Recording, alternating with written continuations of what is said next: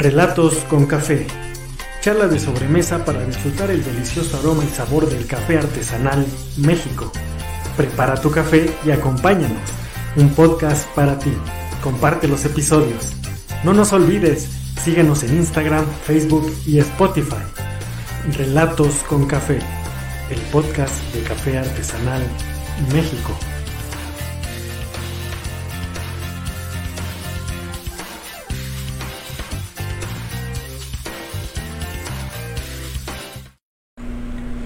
Relatos con Café, el podcast de Café Artesanal México. Estamos en el episodio número 67, que en esta ocasión vamos a regresar un poco a esa, digamos, serie intermitente de deporte, porque ya saben aquí eh, que algunos temas son recurrentes, pero obviamente con distintos temas, ¿no? Por ejemplo, los de arte, que ya tenemos ahí eh, tres episodios, si mal no recuerdo.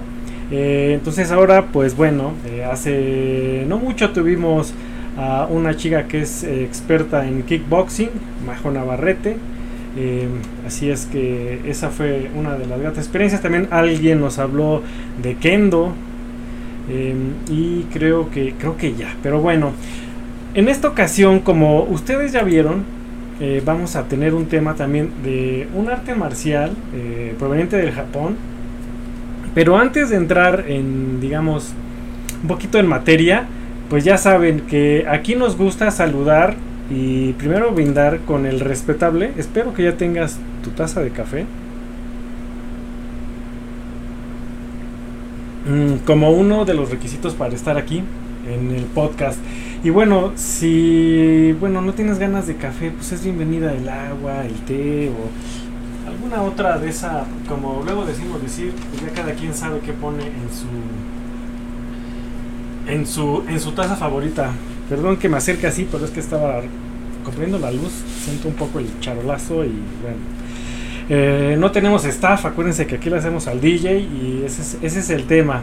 Y bueno, entonces por favor, quédate hasta el final en este podcast, compártelo en vivo. Ahorita es momento de enviarlos por WhatsApp, en tus, conectes de Facebook, eh, de Instagram, pues para que llegue a más personas estos mensajes.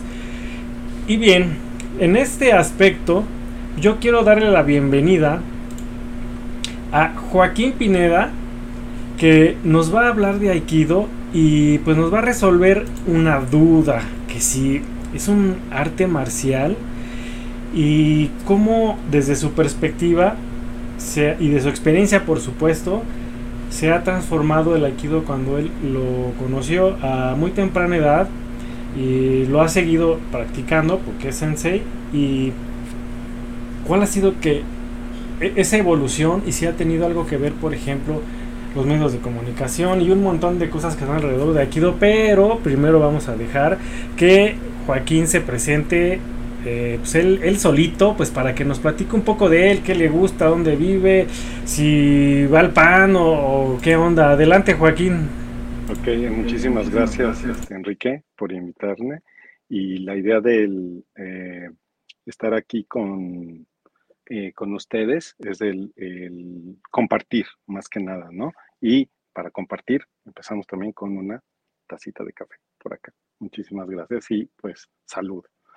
Eh, la idea de eh, lo que es el aikido eh, llega a mí a una edad muy, muy temprana. Bueno, realmente un poquito más grandecito, ¿no? Yo fui iniciado en las artes marciales desde muy pequeño, a los ocho años más o menos, por, por ser un niño pues literalmente débil.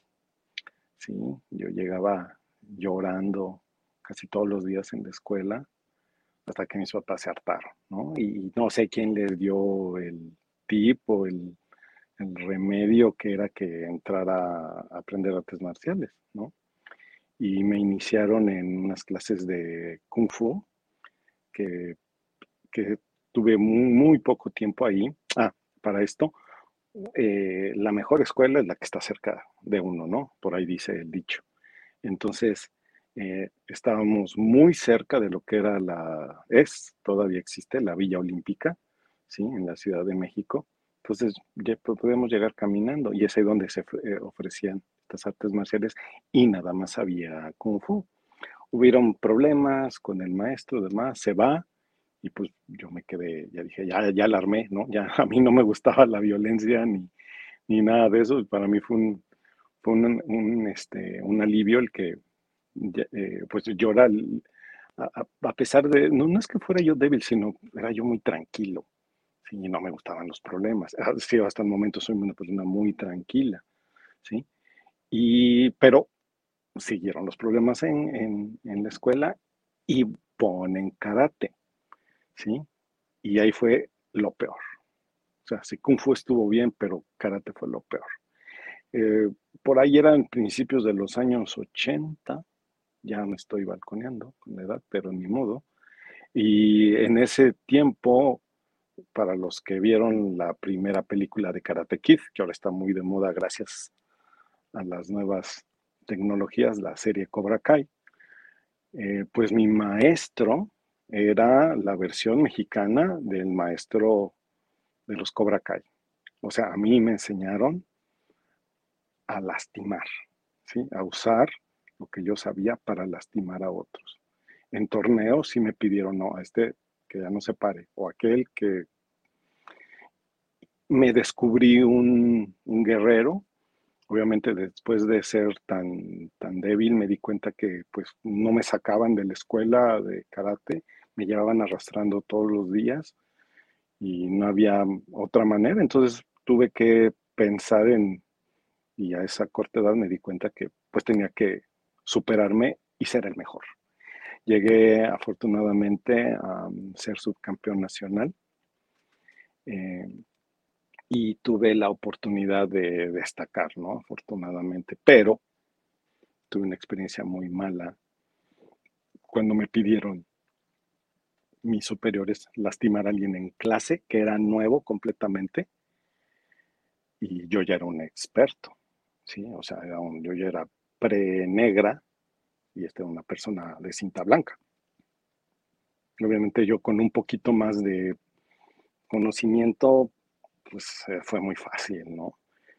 Entonces fue, fue algo que, que me marcó y, y yo decidí no, afortunadamente no le pasó nada a esta persona, pero yo me di cuenta de que tenía yo 12 años y ya mi capacidad, ¿no? Y la otra persona era un adulto. Salió volando, cayó hacia atrás, se golpeó en la cabeza. Afortunadamente era una duela muy flexible y había quien, entre los alumnos, pudo ayudar a, revisar que todo estuviera bien. Pero ese fue mi último día en el karate. Yo dije, e-, este no soy yo.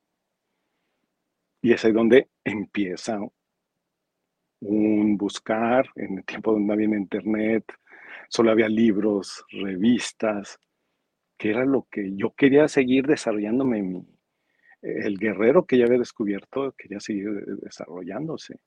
Y fue así donde empecé a buscar eh, en, en, lo antiguo, en las artes marciales y descubrí el samurái y que lo que quedaba del samurái era aikido. Actualmente esa es, la, realidad. Y fue donde yo me decidí a empezar a buscar. En aquellos tiempos el, aikido es moderno, ¿sí? Para empezar. Como tal, se funda en 1945, despuesito de la Segunda Guerra Mundial. Entonces aquí en México, en los años 80, había una o dos escuelas. En la sección amarilla, amarilla no sé si sepan qué es eso, es un era un directorio telefónico. No, yo no sé, este, ahí platícanos. Ah, Entonces, allí fue donde encontré una escuela y me acuerdo que era en la Roma, carísima, carísima, y con unos estándares muy, muy orientales, muy japoneses, pero estaba lejos de mí. Como todo, como todo lo de la Roma y la Condesa y todo eso. Son nichos de mercado, ¿no? Finalmente. Exactamente. Pues resulta que después de meses paso yo por donde era la, antigua escuela, ahí dentro de la Villa Olímpica, y el área donde se usaba para la escuela, y ellos ya se habían movido, los de karate. Y adivina qué pusieron. Aikido junto con otras actividades. El aikido, para mala suerte, nada más se daba sábados y domingos a la, de 7 de la mañana a las 9 de la mañana. ¿Sí? En sábados y domingos. O sea, yo tenía en ese tiempo como 14 años. El pasatiempo de fin de semana no era despertarse temprano.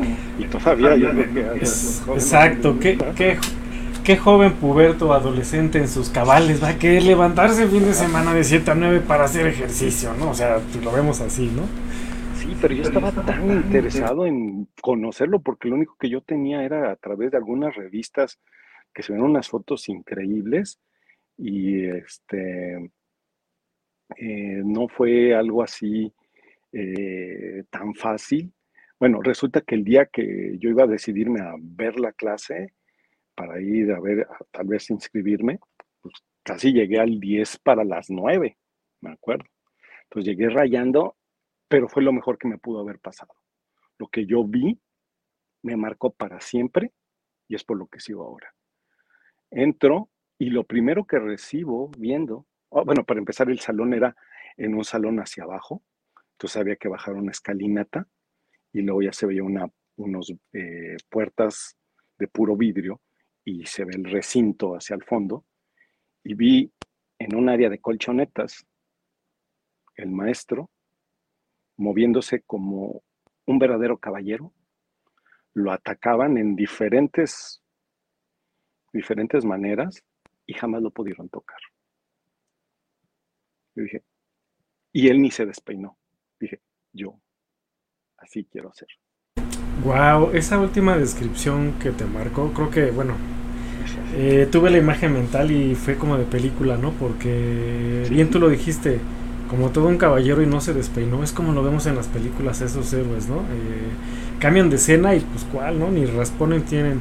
Eh, pero para que vean que sí existe en la vida real ese tipo de personas. Y Joaquín, antes de que entremos en un poquito más en temas de lo que es el aikido como tal, la definición, eh, un poquito más sobre esa escuela que tú recibiste, por supuesto, de tu maestro que estás comentando.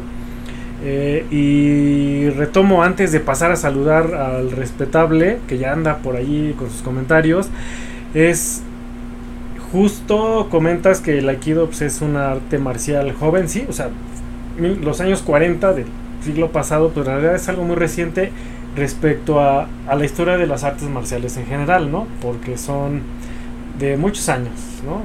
Centenarias, ¿no? Entonces, y, ¿y por qué en los 40 pues más o menos tiene que ver con fines de la Segunda Guerra Mundial, donde si mal no recuerdo, por ahí algún historiador experto nos puede decir mejor, precisamente creo que fueron las últimas dinastías, eh, en este caso de samuráis, ¿no? A, propósito pues de la declive del imperio japonés y todo este tema, ¿no? Entonces, eso fue como que el, cambio que tuvieron que hacer ellos, ¿no? Digo, entre tan el, ninjutsu y un montón de cosas, ¿no? Pero el, el samurái que eh, bien, por ejemplo, alguien en la práctica de Kempo ahí nos dieron un tinte, ¿no? De qué era esta filosofía, eh, cómo protegían al feudo, al gobernante y todo eso, ¿no? Entonces, con eso ahorita me quedo, voy a ver al, al respetable, a ver quién anda por allá.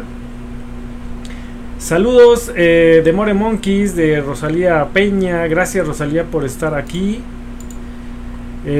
Claudia Ram, saludos a todos, sí, gracias, gracias Claudia.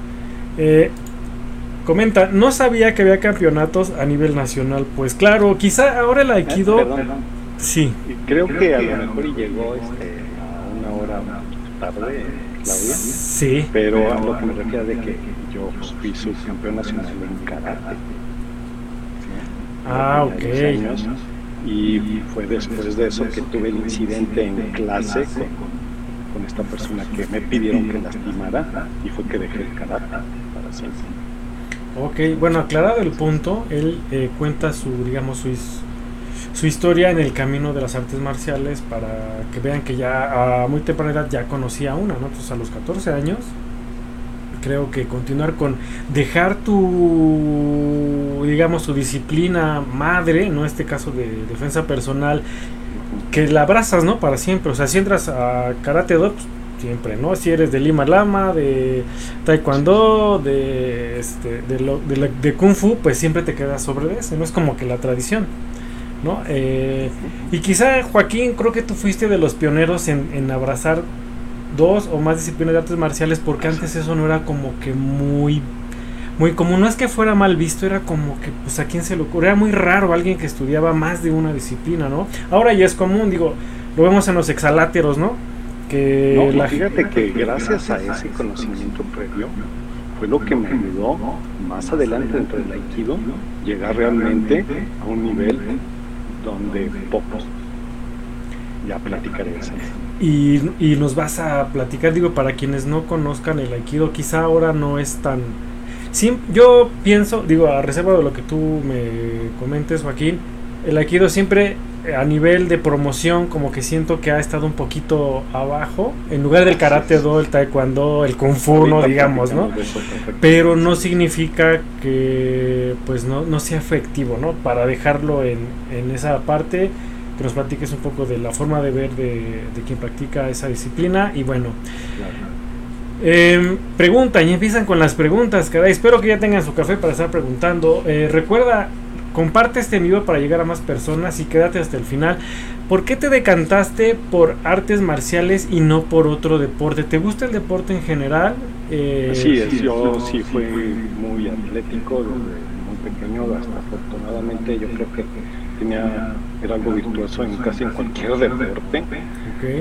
Hasta en el fútbol y me declaro, disculpo por los demás que les gusta el fútbol, a mí no me gusta, pero para nada. Y, eso que eras de Bilucho, ¿no? exactamente, sí, pero realmente les, recuerdo que mi inicio en las artes marciales fue a fuerzas. Sí, fue porque yo salía llorando de la escuela todo el tiempo porque me molestaban, porque yo, yo era muy delgadito.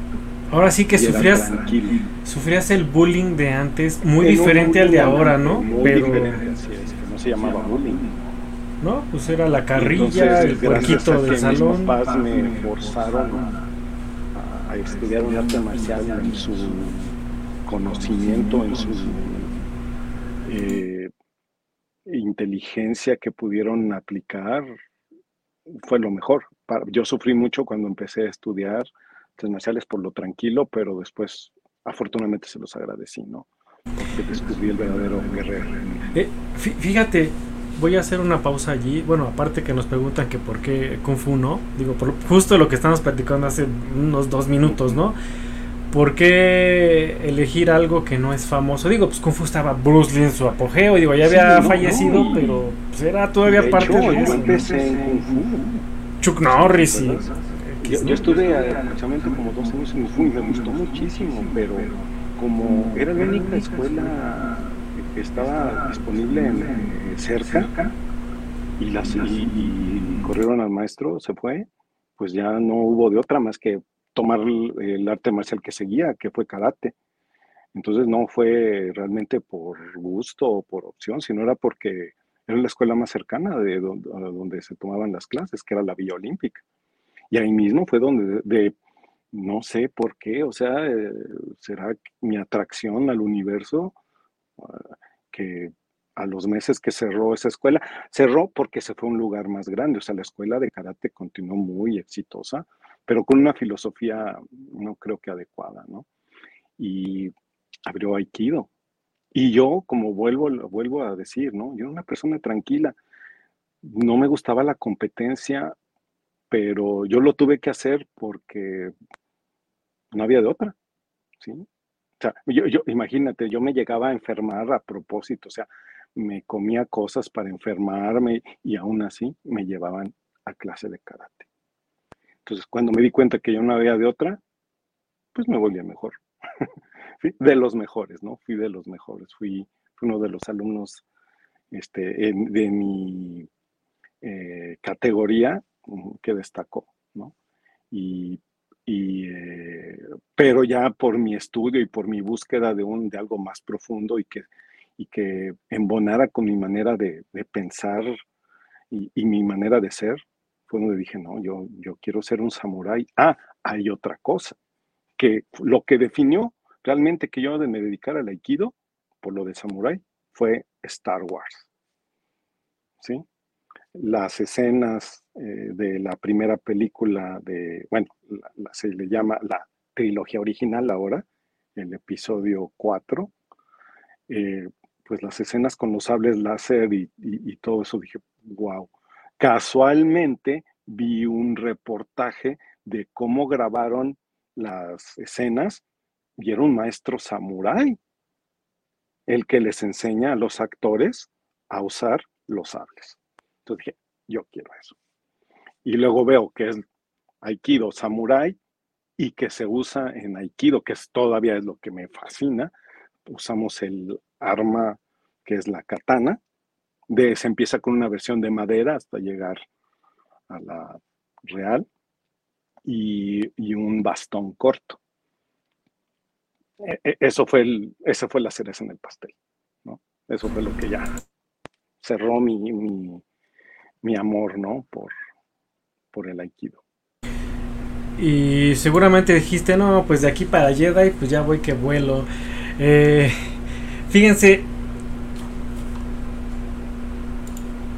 Sí, ¿no? O sea, e, el cine, de hecho es algo que iba a apuntar hace rato, ¿qué tanto nos, nos dio para tomar decisiones de deporte, dedicarnos a una profesión, en aquellas épocas en que pues, no, había más que la tele abierta, porque creo que ni cable había.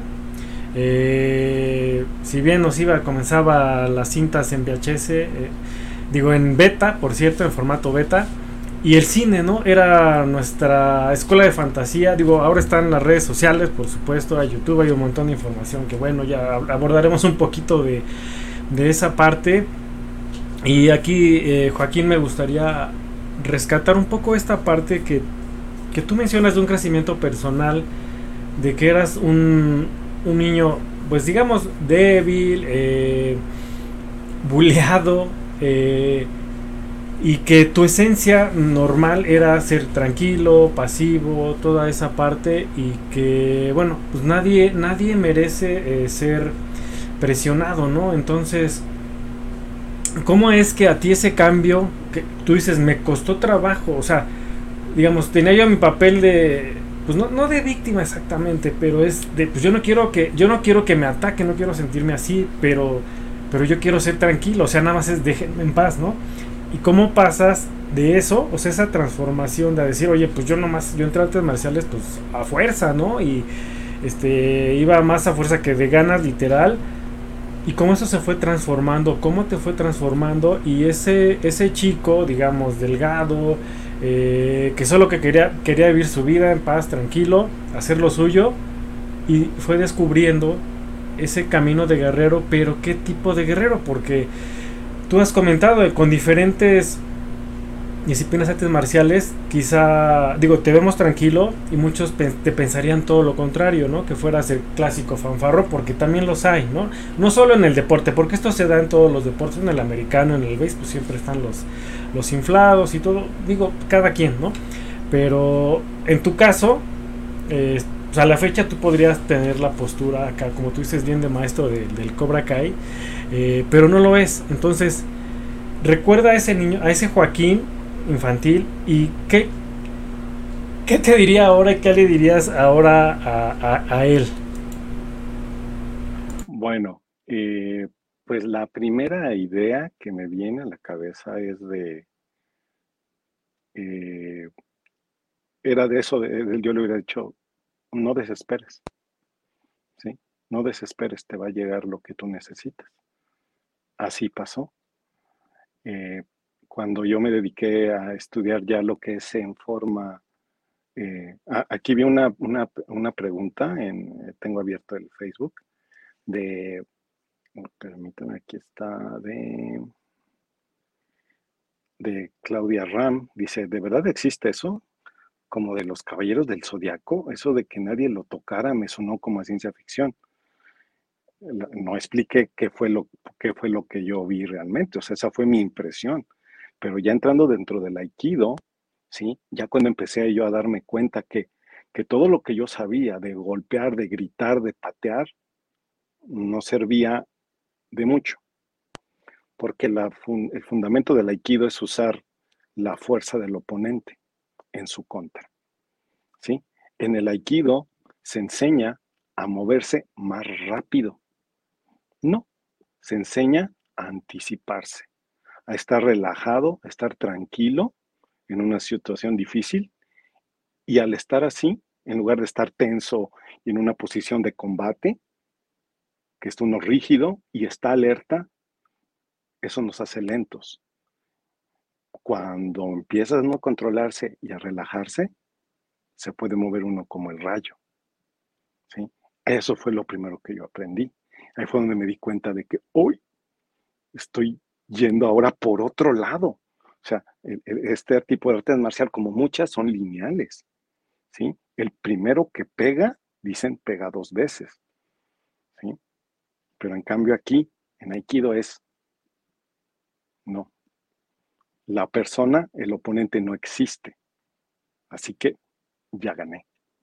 Entonces, ya al, no ver un oponente en sí, mm, lo voy, a, lo voy a simplificar más, que es lo como les enseño yo a mis alumnos. Tengo alumnos pequeños que son niños y me pueden derribar a mí sin problemas, una vez que les explico lo que les voy a platicar. La idea es no ver a la otra persona que existe, no verla a los ojos, No ver si está feo, si es grande, si es... es la idea es desenfocar eh, la vista y solo ver la masa y usar nuestra vista periférica. Y eso, en cuanto veo en la vista periférica que hay un reflejo de que se mueve, ese es en el momento en que nos movemos nosotros y podemos responder, no reaccionar, responder con una técnica de aikido adecuada y no importa el tamaño. ¿Sí? Es que yo vi y que yo sentí que son increíbles. Somos gente mágica, somos gente increíble. Es la base del aikido. Aikido está dividido en, en tres partes. Ai, Ki y armonía. Ki significa fuerza interna. Do, el camino. En español, Aikido es el camino para la armonía con la fuerza interna. Pero su origen es de la entonces su origen es muy, muy fuerte. Y hubo alguien, un experto, que fue el fundador del Aikido, que cambió todo eso en algo para construir. Eso fue lo que a mí me maravilló. Palabras sabias, muy interesantes y que nos echan a volar la imaginación, pero sobre todo que nos centran en lo que es el aikido y más allá de más allá de los beneficios de la defensa personal y la cuestión interna porque sí se ha criticado a las artes marciales en general digo en que sí son para ese componente de ataque, de hacer daño a alguien, ¿no? O sea, final de cuentas, pues, ahora sí que si lo usas es por independientemente de las circunstancias. Entonces, eh, a veces unos dicen pero bueno, es que hay que saber cómo lo tomas, ¿no? Y eso cómo lo aplicas en tu vida, ¿no? Porque pues, una cosa es el dojo y otra cosa es la. Jorge con los comentarios del respetable. Eh,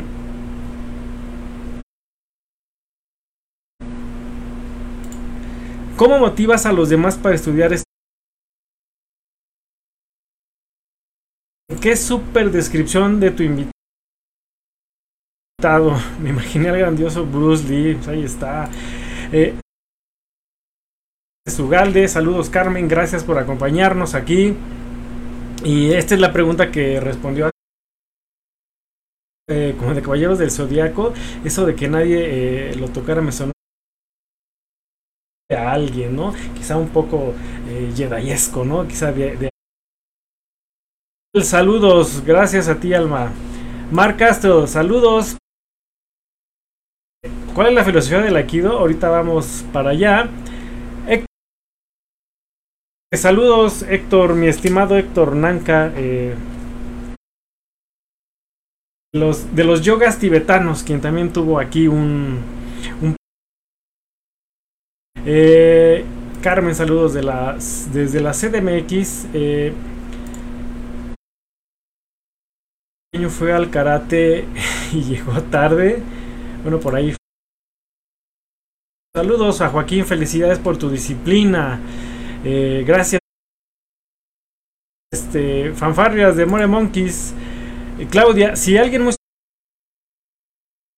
A tu invitado me comentó que realmente era marciales. Eh, bueno, ahorita platicamos acerca de eso y, y cómo eso, bueno, lo traslada en caso sus alumnos. Eh, después de haber pasado al bullying, así es, eh, Wendy Michelle Fraser, por ahí Qué impresionante como Star Wars marcó toda una generación. Uf, Joaquín, me trajiste muy bellos recuerdos. Contaba, el cine era el escape de todos para una de las películas icónicas para que gente estudiara quizá diseño fuera doble de cine, que armara maquetas, este o simplemente que dejara porque vinieron, primero fueron los libros de Star Wars, ¿no? Y se hablando por eso por el capítulo 4, como bien dices, la primera parte de la trilogía, también fue por, por Lana y por cuestiones técnicas, ¿no? En la manera de, de la ciencia ficción, todo lo que esa, esos efectos visuales para la película. Espacio, pues nos refería a Star Wars, ¿no? Llevaba el ADN de Star Wars visualmente es importante para nosotros recomendar deportes a los nos hace eh, una nación con una mente y cuerpo diferente. La diferencia en la, en la vida y en la cultura de un país. Sí, y sobre todo ahora que calle como antes, digo, hay otras razones por las que no salen, pero en general en los videojuegos, eh, pues están echadotes, ¿no? Disculpen. Entonces ya no quieren hacer deporte y pues ahora todo les duele, entonces menos como los las artes marciales, en este caso el aikido, pues se van a sentir... Pues, Nota en su voz la paz y transmite la tranquilidad. Exacto, es lo que les comentaba. O sea, él lejos de presentarse como el eh, Christmas, pues cierto, como dice el dicho, más vale maña que fuerza, así es. Eh, ya te extrañábamos las charlas tan de regreso, es que yo creo que fueron estos estas altas temperaturas que no nos dejaban estar aquí al frente del el calor aquí en la, en la cabina. Se escucha ya mejor sin eco. Gracias, sí, estamos ahí. Gracias el audio que luego a veces nos falla aquí un poco. Ya saben, esto es en vivo, así son los en vivos. Eh, Selegna Castillo Hernández. Saludos, padrino, soy Cas. Y comentan quién fue el fundador del. Y pues bueno, hay saludos entre el respetable, saludos a Héctor, lo admiro. Fueron muchas preguntas, me tuve que hacer una. Si no nos íbamos a ir de corrido, voy a pasar en este caso la última de este ratito. Ahorita continuamos para seguir con Joaquín es muy tranquilo y muy inteligente. Pues ya escucharon un montón de porras, trae porras en este caso. A ver, Joaquín, este. Lo que quieras, el micrófono es tuyo. Lindos los comentarios de, mi familia, obviamente. Pasar por este. Hoy, muy, interesantes preguntas y, y claro el, fundador del Aikido. El fundador del Aikido una que era muy, muy religiosa, japonesa, de, religión Shinto, pero él se fue por una, por una, este, ¿no? que era muy, muy eh, espiritual realidad fue lo que, lo que hizo que cambiara el aikido para, para bien. Se llamó Morihei Ueshiba, nació en 1983 y murió o 69, en alguno de esos dos años. Em, para empezar, el aikido como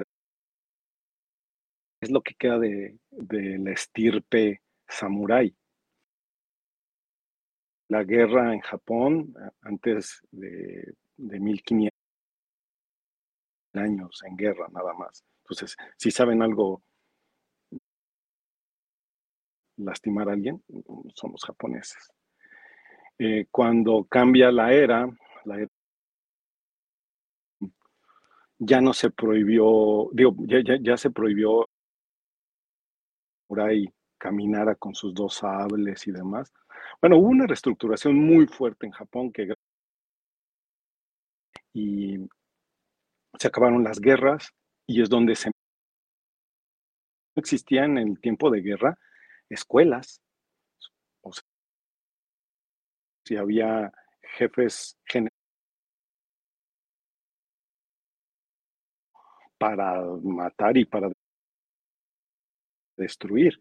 Ya a la trabajo y es donde empezaron a organizar en su tiempo libre artes marciales, ahí donde se empiezan a, ahora sí todas esas ideas, ya, había tiempo para escribir, para organizar, donde surgen las artes marciales japonesas. ¿sí? Eh, el aikido viene llamado aikido, eh, eh, el y la escuela directa donde aprendió el fundador fue de un samurái. Este antiguo samurái eh, era alguien, pues, era, era el descendiente de, de una estirpe muy samuráis y afortunadamente encontró al maestro Ueshiba como su heredero. Es el heredero de, de, este samurái. Ellos se dedicaban a... Trabajaban para el gobierno cazando ladrones y gente indeseable Cuando eh, crece, obviamente, el fundador del Aikido se casa y hereda ya el, el estilo o estilo basado en esa espiritualidad que le llamó el Aikibudo a principios del 1990, por ahí así, que ya, era, ya, era, ya no había un efecto en la, aplicación de las, de las técnicas. ¿sí? El light, el que aprendió el fundador, y es muy, muy fuerte. Y, y la idea es. Entonces, al reformar el estilo, llamándolo Aikibudo, porque él era una persona pequeña y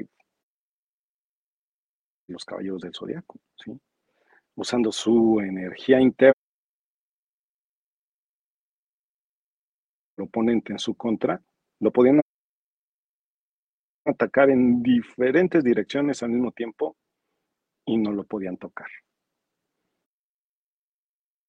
Por si gustan, si busquen ahí videos del origen del aikido y parecen,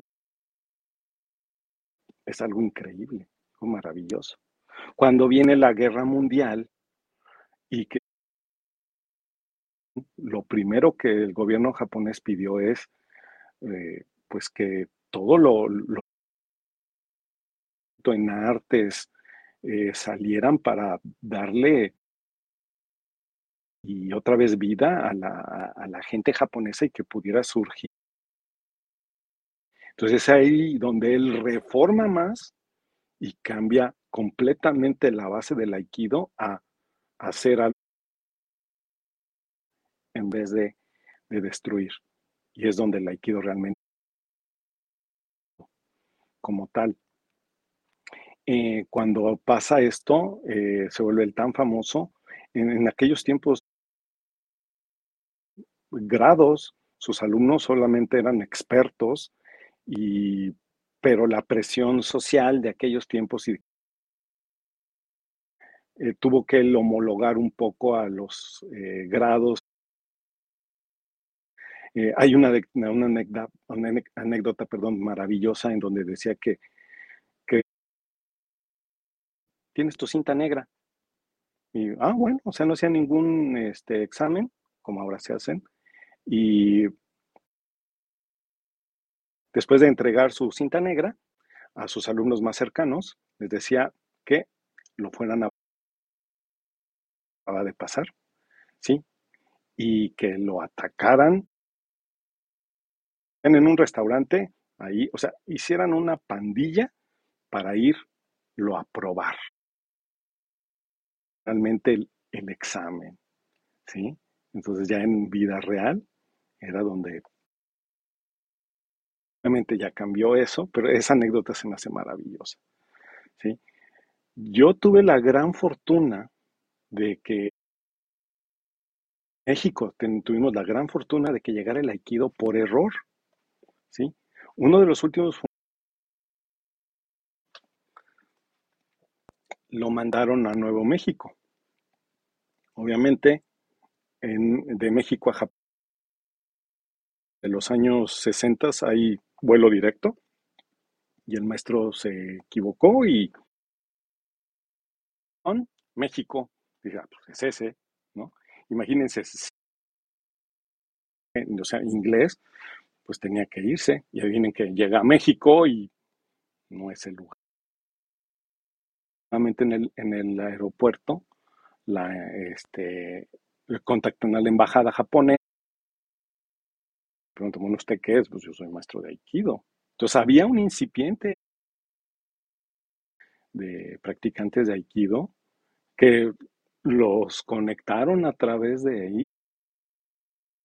Ya aquí lo adoptamos al maestro Yutaka Kurita, que todavía y es así como ya se le ya se le dio una sede a México de Aikido. Si el fundador antes de, morir, mandarlos a todas partes del mundo a, diseminar el Aikido. Y nosotros, agraciados. Yo estuve cinco años con el sensei. Cinco años. No directamente, porque él era la cabeza, era nuestro director técnico. Y los que fue ese caballero que yo conocí, ¿sí? Era un mexicano y que me impresionó, ¿sí?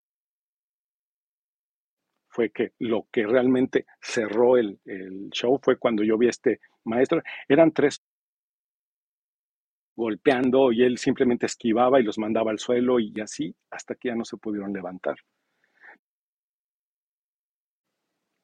Y ah, eh, eh, usamos un uniforme, el pantalón samurái, ¿sí? que se llama hakama. Entonces yo vi a este maestro así y él hakama y tenía cinta blanca.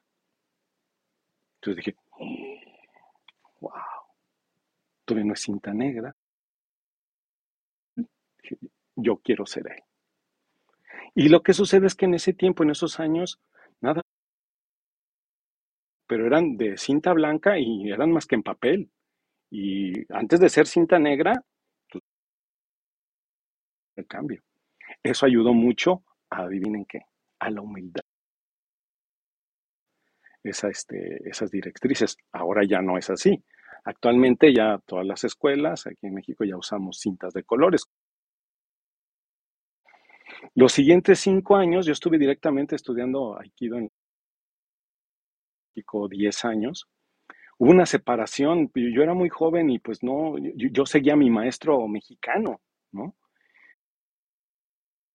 Mucho de, de, de Kurita, lo vi hacer cosas impresionantes. Medía como unos 55 y pesaba como 50 kilos y llegué a ver cómo mandaba de 120 a 140 kilos al suelo, dolor de la inmovilización que le estaba aplicando. Y él siendo una pluma, ¿no? Prácticamente. Exactamente. Algo muy... que él tenía un grupo de instructores, obviamente ese pertenecía a mi maestro, ¿sí? En el cual, para volverte, eh, este, volverte eh, parte de ese grupo, primero una dado por un maestro y que aparte tuvieras por lo menos cinta café en karate o en judo. Entonces fui de los primerititos, aunque nada más tuve una probadita antes de que hubiera esta separación. Y ya nos quedamos con los maestros mexicanos de la Ciudad de México, se fue a Monterrey. ¿sí? Lo contrataron para, le dieron. Entonces, pues, nos tuvimos que separar. Entonces ya los siguientes años, los siguientes cinco años, fue donde yo realmente me desarrollé ya completamente y pude aprender antiguo, eh, que se usaba en la guerra, el que no se ve, el que se ven en las demostraciones, en los videos de YouTube, que parece show, exactamente, es un show, es para no lastimarnos, es para que podamos seguir practicando por el resto de nuestra vida. Si no nos provoca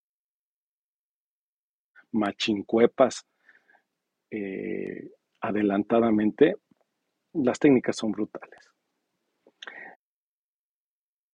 Conocido, porque no hay competencia, no hay torneos, no existen.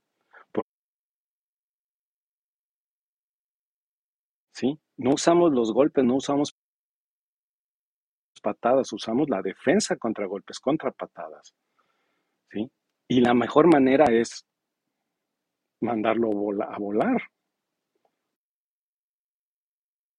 ¿Sí? Zafar una muñeca. ¿Cómo puedes ponerle puntos a algo así? O sea, es imposible. Entonces, en su propia esencia, va contra la competencia, porque lleva un grado de solución más poderosa. Claro, literal se mandan. El origen era para. era una estrategia militar, ¿no? ¿Y cuál es la estrategia militar en cualquier lado? Pues hacer daño al oponente. Y en este caso dices, ok, quizá no tengo armas, pero en el combate cuerpo a cuerpo lo voy a deshabilitar. La energía del, del, en este caso de los soldados entonces es poquito, o sea, no necesito de mucho para dejarlo fuera de combate, inutilizarlo, ¿no? O sea, digamos, quizá lo... Pero inutilizado, o sea, ni se va a levantar, ni te va a corretear, ni una piedra te va a poder este, aventar. La, la idea también es, de, es aquí donde ya, pues, pues la gente contacto con el aikido porque pues no se ha tenido esa difusión porque pues no hay competencia. Marciales es importante las competencias para, para películas. ¿Sí? Entonces, ¿qué es lo que está de moda? Pues es el pa, pa, pa, pa, pa, pa, pa, pa, pa, pa, ¿no? Y una persona golpean y durante 15 minutos y, y, a ver quién es el mejor, ¿no? El espectáculo, y más ahora con las redes sociales el aikido, la primero, que es lo que me enamoró también, es de que siempre, por lo menos, se piensa en que hay dos oponentes. La actitud que tengas de defensa, tienes que pensar que hay más gente, que es muy real, ¿sí?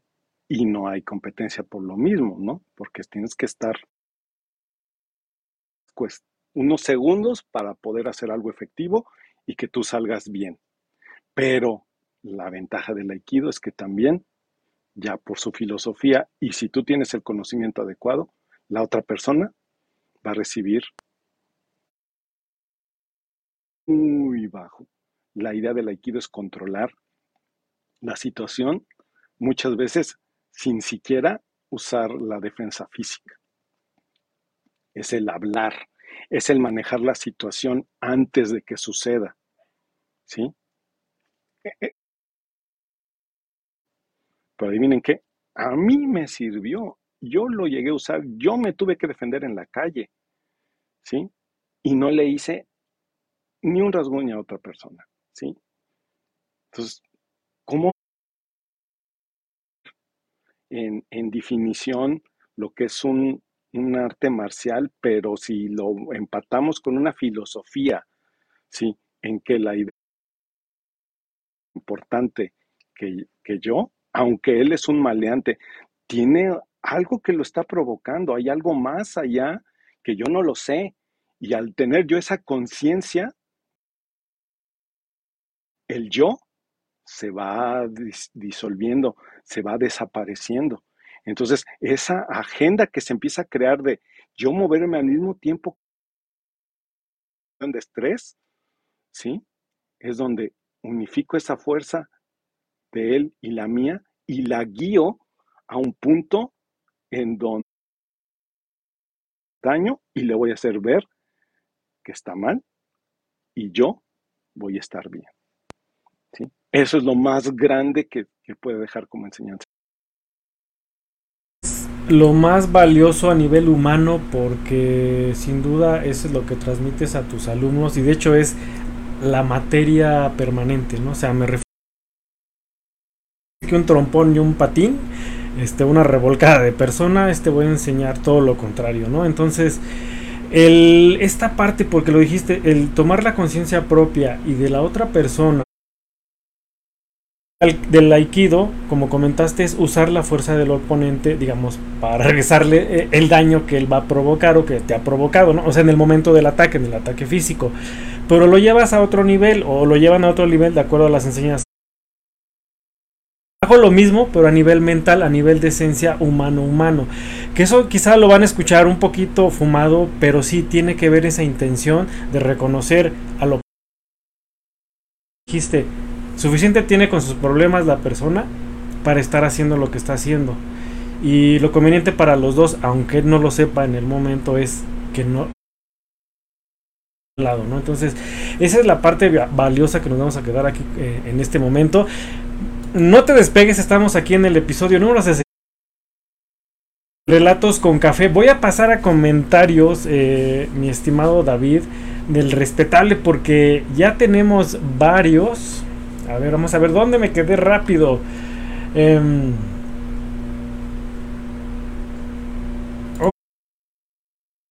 algo de la filosofía de Star Wars, aunque para algunas personas suene ridículo, ¿no? Pues es que de, muchos Jedi, ¿no? Por decirlo así. Eh, sí, además es un gran ser humano, lo admiramos. el nombre del fundador, ¿cómo? Fundador suena como hindú, ah, por la palabra, el vocablo. Ser samurái era un honor que al que no aspiraba cualquier persona y la consagración de su vida al deber ser. Seres que se arriesgan por un alto grado entre los mismos samuráis y muchos no aguantaban el código de honor eh, por el que se regían. Sí, recordemos que ellos se debían a su señor, ¿no? Este, más que a su familia o ellos mismos, a su señor del samurái. Los japoneses siempre disciplinados, aunque a veces en exceso, claro, o sea, como todos los excesos, siempre nos van a llevar a algo que no es los ha hecho una gran nación de grandes avances, aun cuando la presión social por la excelencia continúa. Eh, tienen a pesar de todos un alto índice de exacto de personas que se quitan la vida lamentablemente nombrado como el bosque de los que no quieren vivir recuerden que existen palabras en las redes sociales que luego no podemos repetir y fomentar porque ya ven que luego a veces nos censura Facebook hasta con los mensajes escritos. Pero es, es importante comentarlo porque recuerden que aquí en Relatos con Café se habla desde la experiencia y siempre les decimos, lo que escuches, no te quedes con lo que dice este, el de café artesanal o nuestro invitado o invitada es investiga, eh, genera tu propio criterio, pero siempre quien venga aquí recuerda que habla desde la experiencia, no porque lo acaba de leer hace dos horas antes de entrar en vivo, porque vio un tutorial de YouTube, ¿no? Se chutó, no sé, de algún famoso algo, ¿no? Entonces, eso es lo que quiero que sepan, que, de vida, entonces es para que la gente tome lo, lo, que quiera y de lo que le llame la atención, pues contacta a nuestros invitados por supuesto, pero también por su lado busque para eso, eh, hacer y generar su propio criterio. Es una disciplina poco conocida para la población en general, eh, pues sí, es lo que comentábamos. Eh, salud viendo. Eh, ¿Qué palabras sabias que definen el aikido? Arte marcial que en su esencia va en contra de la competición, ¿no? De, pues del show, de exhibirse, ¿no? Eh, no que de esa forma eh, deja a su, a su oponente, ¿no? O sea, pues sí, lo, o sea, se aleja, pero también quizá dejando ese mensaje, porque lo dijo, el arma más poderosa es el, el habla, los sentidos, y eso también no, no, es fácil de entrenar, creo que requiere hasta mayor determinación, porque uno explota, explota en micronésimas de segundo, ¿no? Y cuando tú sabes que tienes que hablar con una persona, pues tienes que detenerte para saber qué palabra por palabra y la frase y lo que sigue de esa frase de acuerdo a la situación. Entonces eso también requiere una disciplina aparte eh, y una concentración que va más allá de que si por dónde le voy a pegar o por dónde me voy a defender. Es Joaquín, no David, necesitas otro café artesanal. Dije David, no, dije pues no recuerdo, ya luego, luego lo veo otra vez el episodio y, ya verás dónde dije David.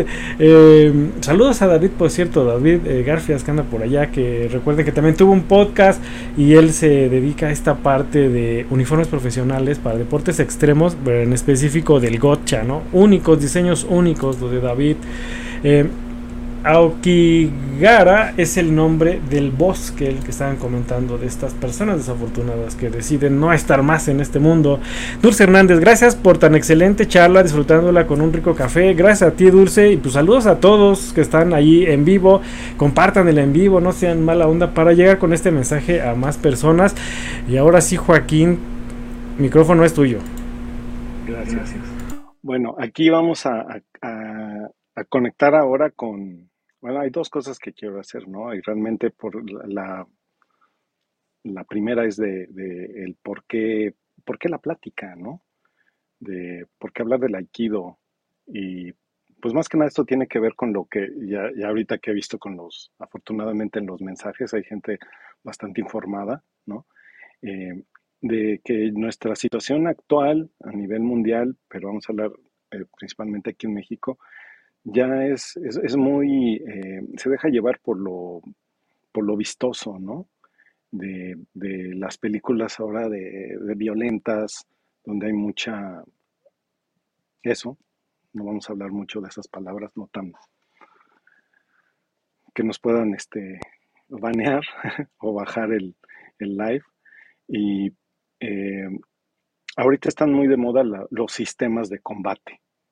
¿Sí? Ya hay campeonatos en donde hay peleadores profesionales que están haciendo una vida digna, ¿sí? De estar peleando en televisión y en otros medios, ¿sí? Muchos de ellos ya han subido de ahí hasta el cine, ¿sí? Ya muchos peleadores profesionales ya aparecen en el cine, hasta en Star Wars. Eh, por ahí hay una, peleadora que, eh, que hizo el personaje de Cara, Dune en el... Ella es una no sé si siga ahorita, pero fue peleadora de, de, octágono, de artes marciales mixtas, y hizo el personaje de Cara que era una, una, este, pues una especie de, de, de sheriff, ¿no? Que obviamente pues ya la bajaron de Disney por sus, por andar hablando fuera de cosas que no van contra el ratón, que van contra el ratoncito. Bueno, de, de combate, eh, lo que usan ahora es el, es el medir, medir la fuerza, medir quién es el más fuerte. A mí me tocó el inicio de eso en los años 90. Me acuerdo que empezó algo que se llamó The Ultimate Fighting Championship, que fue lo primero de diferentes artes marciales y sistemas de combate que se enfrentaban en, y salían en televisión esos combates brutales, ¿sí? En donde ya no, no el, eh, eh, ya al ver a alguien lastimado gravemente, eh, no lo detenía la censura, ¿sí? Ese fue el inicio y fíjense que yo en ese momento, pues ahí ahí de los años 90, principios de los años 90, yo tuve la fortuna de que con mi maestro mexicano, a él, él daba él da unas clases especiales a, solamente gente de, algo, eh, de alto rango en el Sedena y yo la acompañaba algunas veces.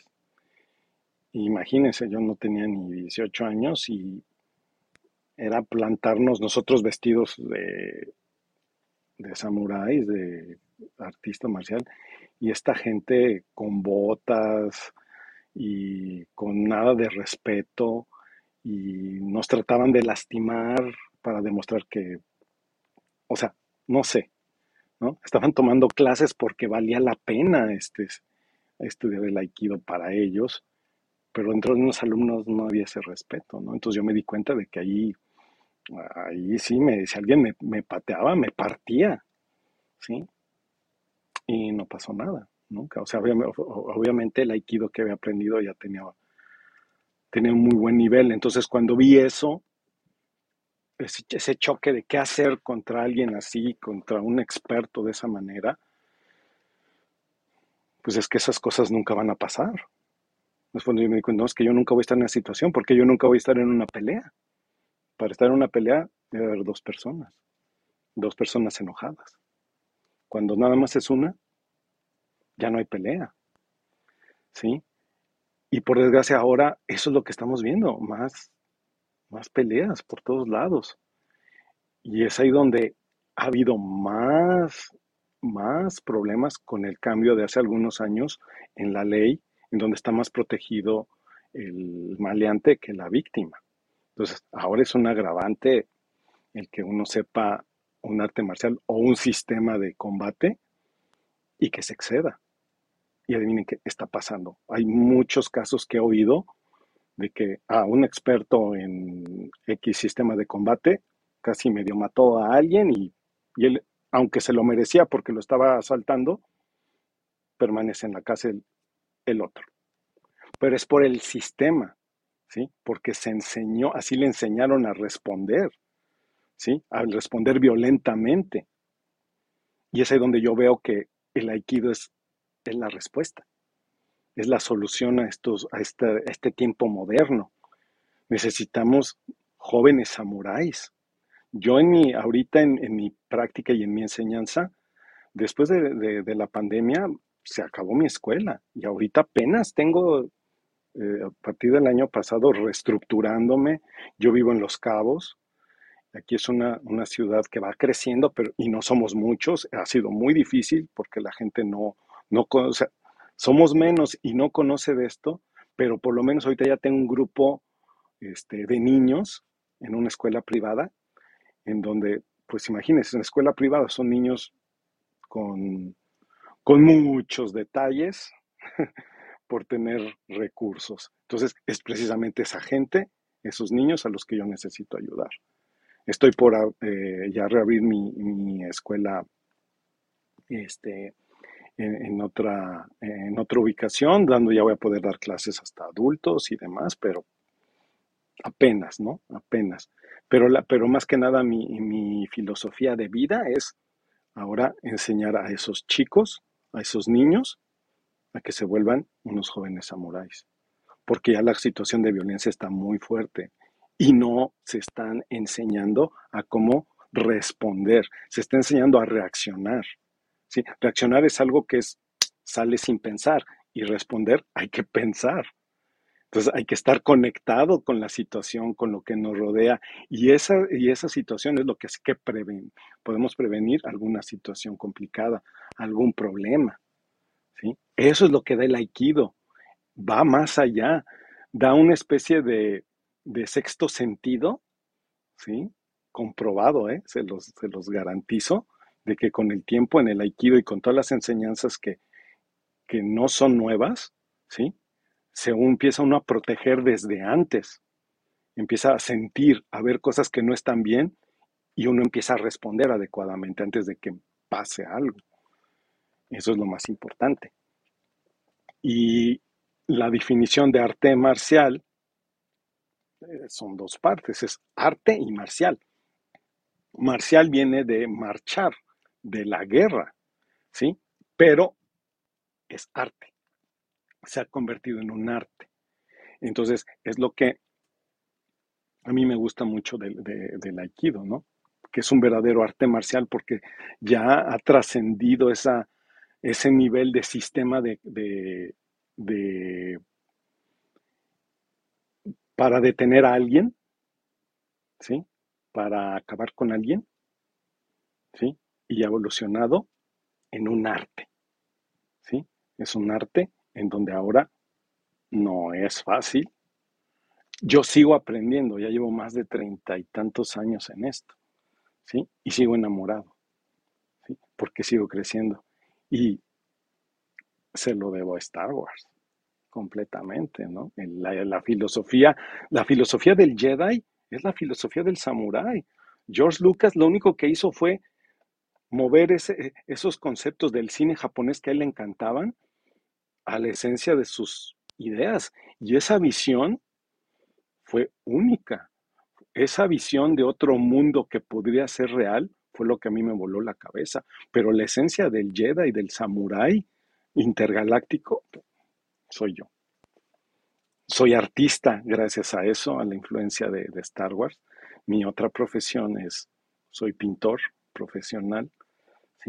Y hago, hago maquetas, miniatura. ¿Por qué? Porque también aprendí de esto de, alguien que, sabía de hacer eh, props de cine y eh, colecciono. O sea, hay otras cosas que, el aikido me ha, me ha ayudado a extender mi, mi, este, mi interés y lo que uso del aikido ha, este, ha permeado en toda mi vida. Fue lo que me alejó de drogas, fue lo que me alejó de malas compañías, ¿sí? Fue lo que me acercó al arte. Entonces, pues yo le debo todo al aikido realmente. ¿sí? Mi hermano, que ya no está con nosotros, él era uno de los mejores exponentes de Aikido a nivel nacional. ¿sí? En su momento, eh, el director técnico que teníamos, eh, nadie le entendía, ni siquiera los maestros, y solo mi hermano, solo mi hermano, el que era el que tenía el estilo y la forma, y íbamos con él. Cuando había, había un seminario, llegamos, ¿y cómo le hace? O sea, ¿cómo le hizo? Entonces, fue algo increíble, ¿no? E, ese tipo de experiencias, haberlas compartido con mi hermano, que ya no está, eh, pues todavía, todo, todavía lo me mueve, ¿no? Y, lo extraño. Y, lo mejor de todo es de que él era menor que yo y gracias al aikido y a su conocimiento, él se volvió superior. Entonces yo me volví el hermano menor.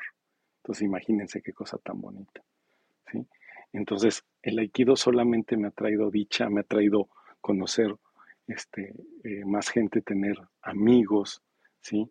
De otra, de otra índole y no estar eh, presionando. Ah, algo bien bonito que, nos pasó cuando, cuando estudiábamos en, ya para ser nuestros instructores, se nos prohibía, imagínense esto, que saliéramos con el uniforme a la calle. Era de que no, te cambias todo y, lo guardas y que no se vea. Y si nos preguntaban que a dónde íbamos, porque eran clases privadas, ¿eh? no, había cámaras, se prohibían en ese tiempo las videocámaras, nada, era, era muy privado. Y nos, nos preguntaban de que si, a dónde íbamos, a qué íbamos a hacer ahí. Ah, íbamos a estudiar ajedrez. O sea, imagínense a qué nivel nos, nos tenían nuestra sencillez y nuestra humildad eh, el sensei Kurita, en algún momento, yo lo llegué a oír, ¿sí? Que decía, ustedes, hablaba japomex, ¿sí? Ustedes fantasmas en la calle. Que nadie los vea, que nadie sepan quiénes son en verdad. Entonces, ¿cómo se me quedó aquí? Entonces, esas, esas historias han sido, y junto con otras experiencias, las que han marcado mi, mi vida, ¿no? Y es ahora lo que yo quiero compartirlo y seguirlo hasta que pueda, hasta donde pueda, ¿no? ese es. Qué bonito lo que compartes eh, respecto a tu hermano. Ahorita nos comentas si entraron juntos, si nada más fuiste tú primero. Y esta parte de que, como todo hermano mayor, quizá fuiste el primero, no lo sé, ahorita nos, nos dices, pero que te volviste el alumno, ¿no? Eh, por lo regular, el hermano menor pues siempre tiene al hermano mayor como pues el que todas las puede, ¿no? Pues el que va primero, ¿no? El que pues el que enseña, ¿no? Entonces, si en algún momento y que tú tuviste, pues sí, la humildad de reconocer, híjole, pues ya me dio vuelta a mi hermano en el sentido de que él captó, ¿no? Es que él capta lo que yo y muchos otros y expertos no captamos del, o así que del maestro de maestros, ¿no? Entonces, eso es muy valioso, muy interesante. Seguramente eh, tu hermano lo va a estar escuchando donde quiera que esté esa parte que nos estás compartiendo y que es muy valioso y que también se lo, se lo podemos compartir a todas las personas para tener esa enseñanza de humildad, ¿no? De saber reconocer cuando uno que sabe que es bueno o que cree que es bueno o que en realidad lo es, está bien. Pero está mejor reconocer cuando alguien en realidad es muchísimo mejor que uno eh, para dejarlo también que brille, ¿no? Porque esa es esa es una parte importante y a todos nos va a tocar. Siempre hay alguien mejor que uno. No me importa quién seas, qué estudiaste, qué eminencia de qué lo que sea, siempre, siempre va a haber alguien arriba de uno. Entonces eso es importante tenerlo presente pues para tener los pies sobre la tierra. Y voy a los comentarios del respetable Joaquín. Em, tristemente sí, nuestro México lindo ha sido herido y se consume poco a poco. Como muchas otras naciones del mundo, eh, requerimos un movimiento pues no solo de paz, ¿no? A muchos niveles y como bien lo comenta Joaquín, ¿no? Sea, hay que tener bajo perfil, ¿no? Pero bajo perfil para bien. Eh, felicidades, maestro Joaquín, eh, comenta Nora Bernal, eh, quien también nos comparte, yo soy testimonio de cómo el aikido me transformó, wow, o sea, para que vean que no nada más es la experiencia, en este caso del sensei Joaquín. Un saludo al TU, no entendí, pero bueno, de todos lo pasamos. un saludo a, a tu hermano de aquí hasta allá, con todo cariño le mandamos un choque de puño, así es. Me hubiera gustado conocer al maestro Curita, pues, pues yo creo que a todos. Eh, ¿Alguna anécdota que, tengas del maestro Curita que quizá puede ser algo chusco, eh, que, salió fuera de lo común de esta persona porque por lo que entiendes y se comprende que era una persona de difícil acceso, no por, no por la persona en sí, sino por todo lo que, el trabajo que tenía, seguramente pues, un montón de maestros, actividades, eh, era eso. Y supongo que él en algunos momentos se acercaba a los alumnos, digamos, de, hasta abajo, precisamente enseñando esa parte de humildad, ¿no? Cuando el tiempo lo permitía, la enseñanza o no sé, el evento especial, él sabía que tenía que compartir a, los, a los alumnos, ¿no, Joaquín?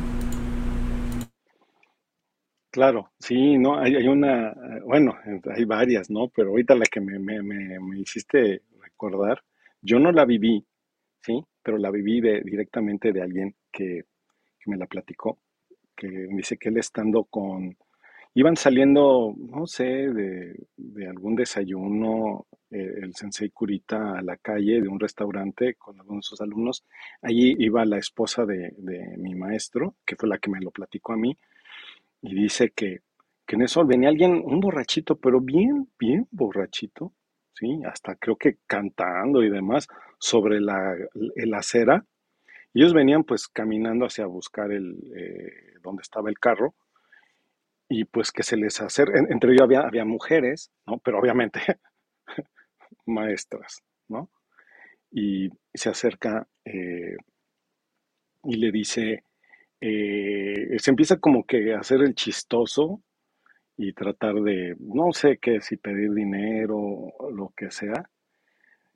Y pues todos se quedaron así de así, de que qué hacer, ¿no? Los agarró de, desprevenidos porque vienen en grupo un experto de artistas marciales y comenta de que solamente se, se, le, se le acercó el sensei Kurita, le agarró la mano fuerte al, al borrachito y le dijo, sí, borracho, no, ¿sí?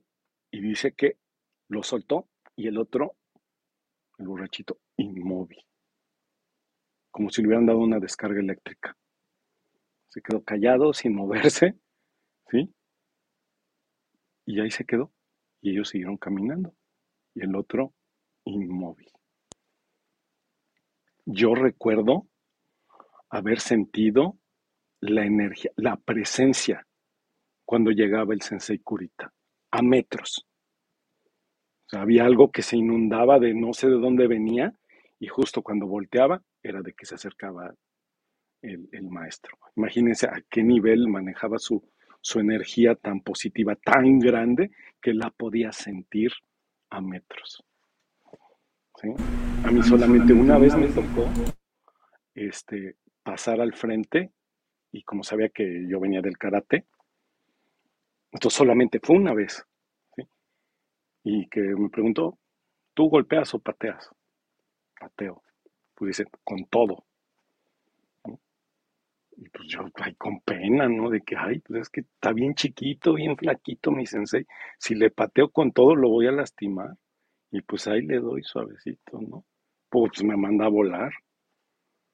Y pues, y enojado me dice que en serio, ¿sí? Entonces, bueno, pues dije, bueno. Y otra vez, y no, que en serio, ya se ve molestado porque si yo no le había dado al todo. Entonces, en el momento en que dije, ok, va con el todo, no recuerdo qué me pasó. Solamente sentí gravedad cero y estar en el, en el, en el colchón, en la colchoneta, que eran de paja, sin saber qué me pasó. Eso es lo que les puedo platicar de Sensei Kurita. Wow. wow. No, pues su energía ha de ser de todos modos enorme. Y te puso el, el estate quieto, también al borrachito, pero como tú dices, ahí no aplica la frase de no sentí lo duro sino lo tupido, es más bien no sentí ni, así que ni el golpe ni nada. Cuando te diste cuenta, flotaste y en el suelo, ¿no? Entonces, eso también habla de que pudiéndote provocar pues un daño real, ¿no? O sea, inutilizarte, amolarte la parte que él se le antojara. Simplemente el factor sorpresa también pues es lo que te descoloca por dentro, ¿no? Entonces, y que en fracciones de segundos sin agua va, eh, pues ya estás tirado, pues dices, pues aquí me quedo porque quién sabe qué venga después. Si se me ocurre, ¿no? Este, atacar con objeto o sin objeto. Entonces, para que vean la calidad de esta persona y el sentir la energía desde antes, habla mucho de ese trabajo interno y sobre todo esa energía también le ayudaba pues literal para escanear el entorno y detectar eh, vibrar o, así que vibrar la vibra extraña de, de, alguien o de un grupo de personas. Entonces lograr esos niveles y pues un saludo al maestro que todavía está vivo, esperemos que seguramente estar en muy buena condición física, seguramente, o sea, mucho mejor que gente joven, más joven que nosotros, este Joaquín, entonces eh, es importante saber que todavía está, vivo y que bueno, que hay alguien que es testimonio de eso. Eh, Ahorita nos comentas si en la actualidad existe alguna especie de reunión o grupo donde todos ustedes ese, digamos, entre comillas, primer grupo o primeros grupos siguen en contacto, en comunicación, si más o menos siguen por el mismo camino, ese tipo de detalles sería interesante saberlo. Eh, voy a más comentarios de aquí del respetable. Eh, por ahí bien mencionan, dicen que si quieres ser el mejor te juntes con los mejores y reconozcas tus límites para poder superarte. Así es. Se me figura al maestro Kurita como el, el sensei de Karate Kid interpretado por el gran actor Pat Morita. Así es, el señor Miyagi, el famosísimo y entrañable señor Miyagi. Eh, está bien interesante esta plática, claro, este, es que Quizá a lo mejor pensábamos que al hablar de Aikido, de un arte marcial, pues nos íbamos a dedicar quizá a lo que exige la disciplina, como cualquier otro deporte, eh, que si uno se lastima, las competencias, que ya sabemos que aquí pues no se trata de competir, de trofeos, de un de pues tener una medalla, ¿no? O de obtener las cintas nomás porque sí, o sea, pues aquí si eres cinta canela, pues mejor este te recomendamos que vayas a unas clases de aikido si lo que quieres es centrar tu persona y evitar eso que todos queremos evitar, que es un conflicto de persona a persona, ¿no? Creo que eso sería una buena una buena opción dentro, dentro de las muchas que hay, pero si te encuentras ahí en Los Cabos, eh, o serían los quepos, ¿no? No se dicen los quepos, ¿no? no los cabos. Este, si te encuentras allá en los, en los cabos, pues busca ahí, pues claro, ahí las escuelas de, bueno, en este caso la escuela de, de Javier, de Javier, de Joaquín, eh, que es Tamashi Akana Aikido. Ahí está corriendo la banda. En Facebook está como Aikido.los cabos, ¿no? Los quepos, ¿eh? Los cabos. Y en Instagram como tamashikan.mx, pues para que vean imágenes y esta parte y se puedan contactar con él. Y, y si tienen ustedes algún grupo de personas que se quieran reunir allá en, la parte norte del país cercano a esas bellas eh, costas, pues pueden hacer su grupo, contacte con él, eh, quizá pues para enseñar sobre todo estas disciplinas eh, a nivel personal para el crecimiento interno. sí con ejercicio, por supuesto, sí con disciplina, pero esa disciplina que te va a ayudar para muchas cosas y no precisamente para andar repartiendo trancazos a diestra y siniestra. Em, comentan, eh, hay un sucesor del Sensei Kurita, pues en teoría puede ser uno directo, me imagino, y pero pues, si no, todos sus alumnos se supone que son sucesores en ese sentido, ¿no? Muy bonito lugar los quepos. Pues sí, ya nos presumirá Joaquín que sí, ahorita que nos hable de los quepos, ¿no? A ver qué hay por allá, eh, qué le gusta, por qué está allá si estaba en Ciudad de México y un poquito más de esta parte de profesional de él que es el arte nada más para dejar un tintecito y el público nos va a decir si queremos que después en otro podcast pues eh, Joaquín nos nos comente esa parte de, del arte con la que él está relacionado y de ese lugar tan paradisiaco que es eh, Los Cabos allá en Baja California por supuesto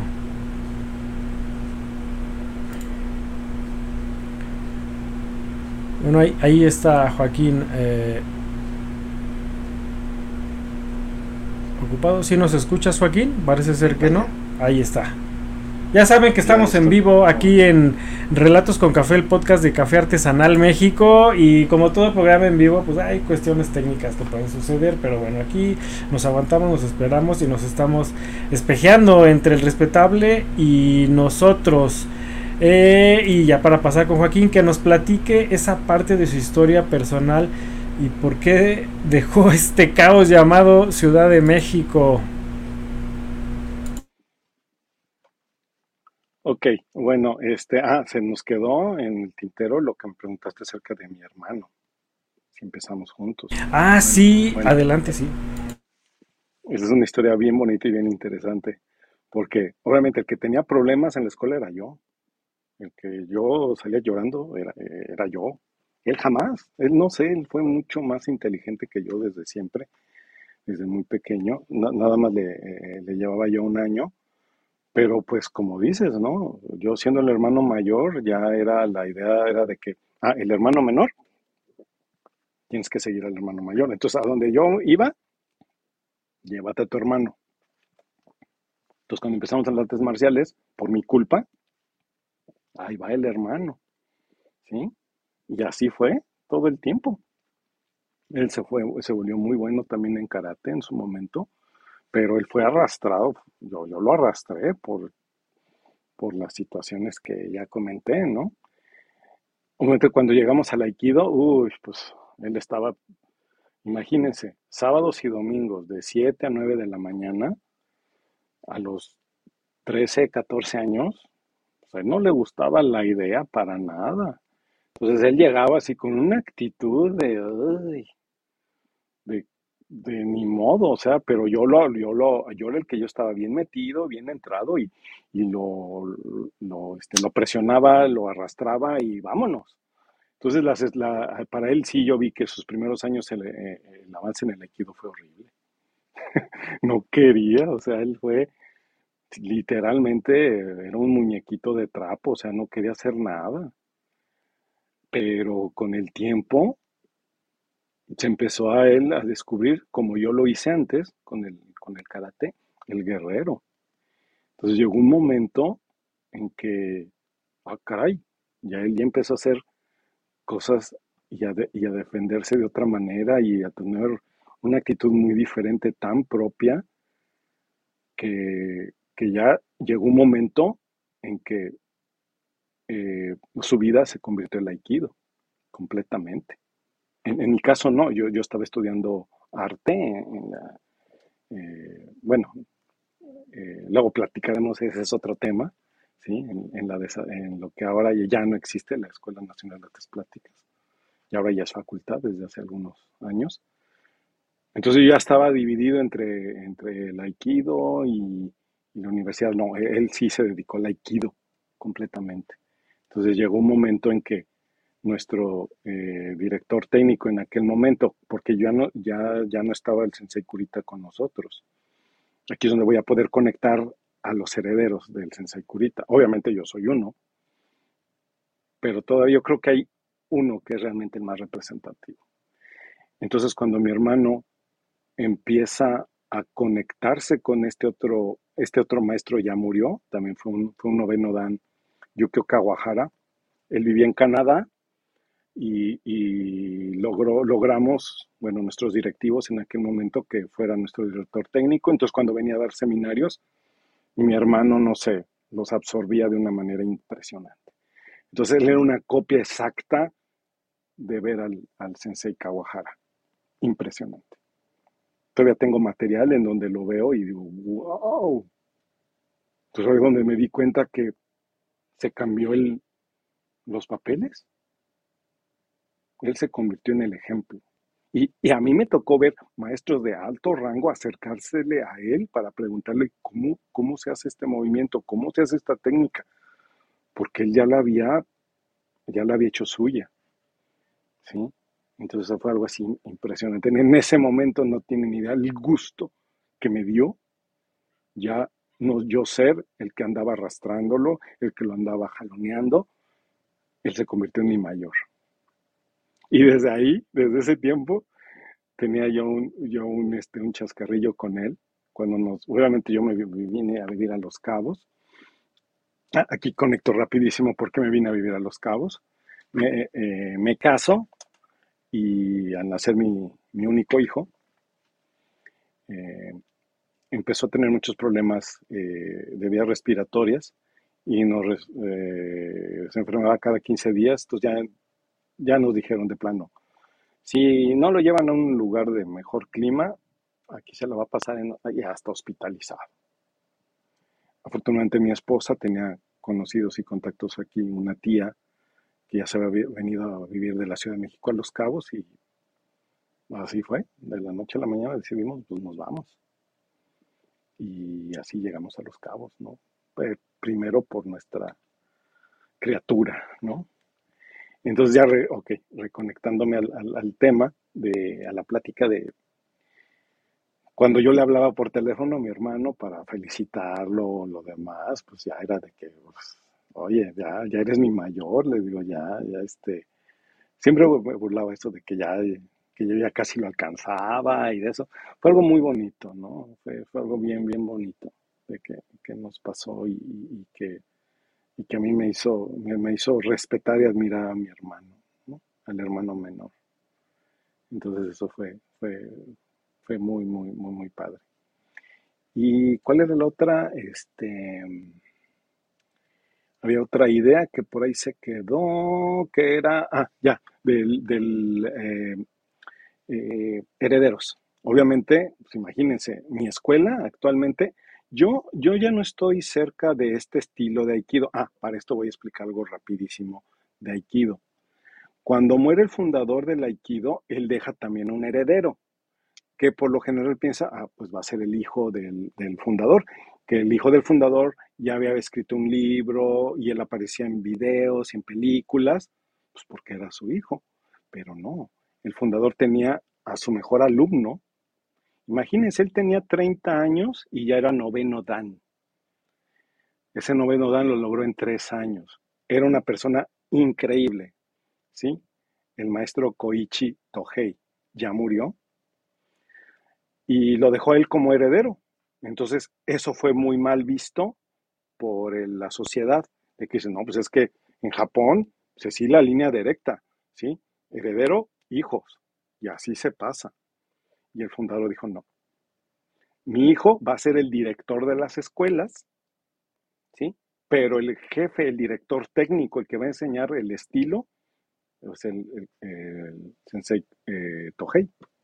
Obviamente todo el mundo dice que sí, muere el fundador y nadie le hace caso. O sea, ya los alumnos mayores del fundador dicen, no, ¿cómo es posible? No puede ser así. Entonces al, maestro Tohei se le prohibió enseñar aikido.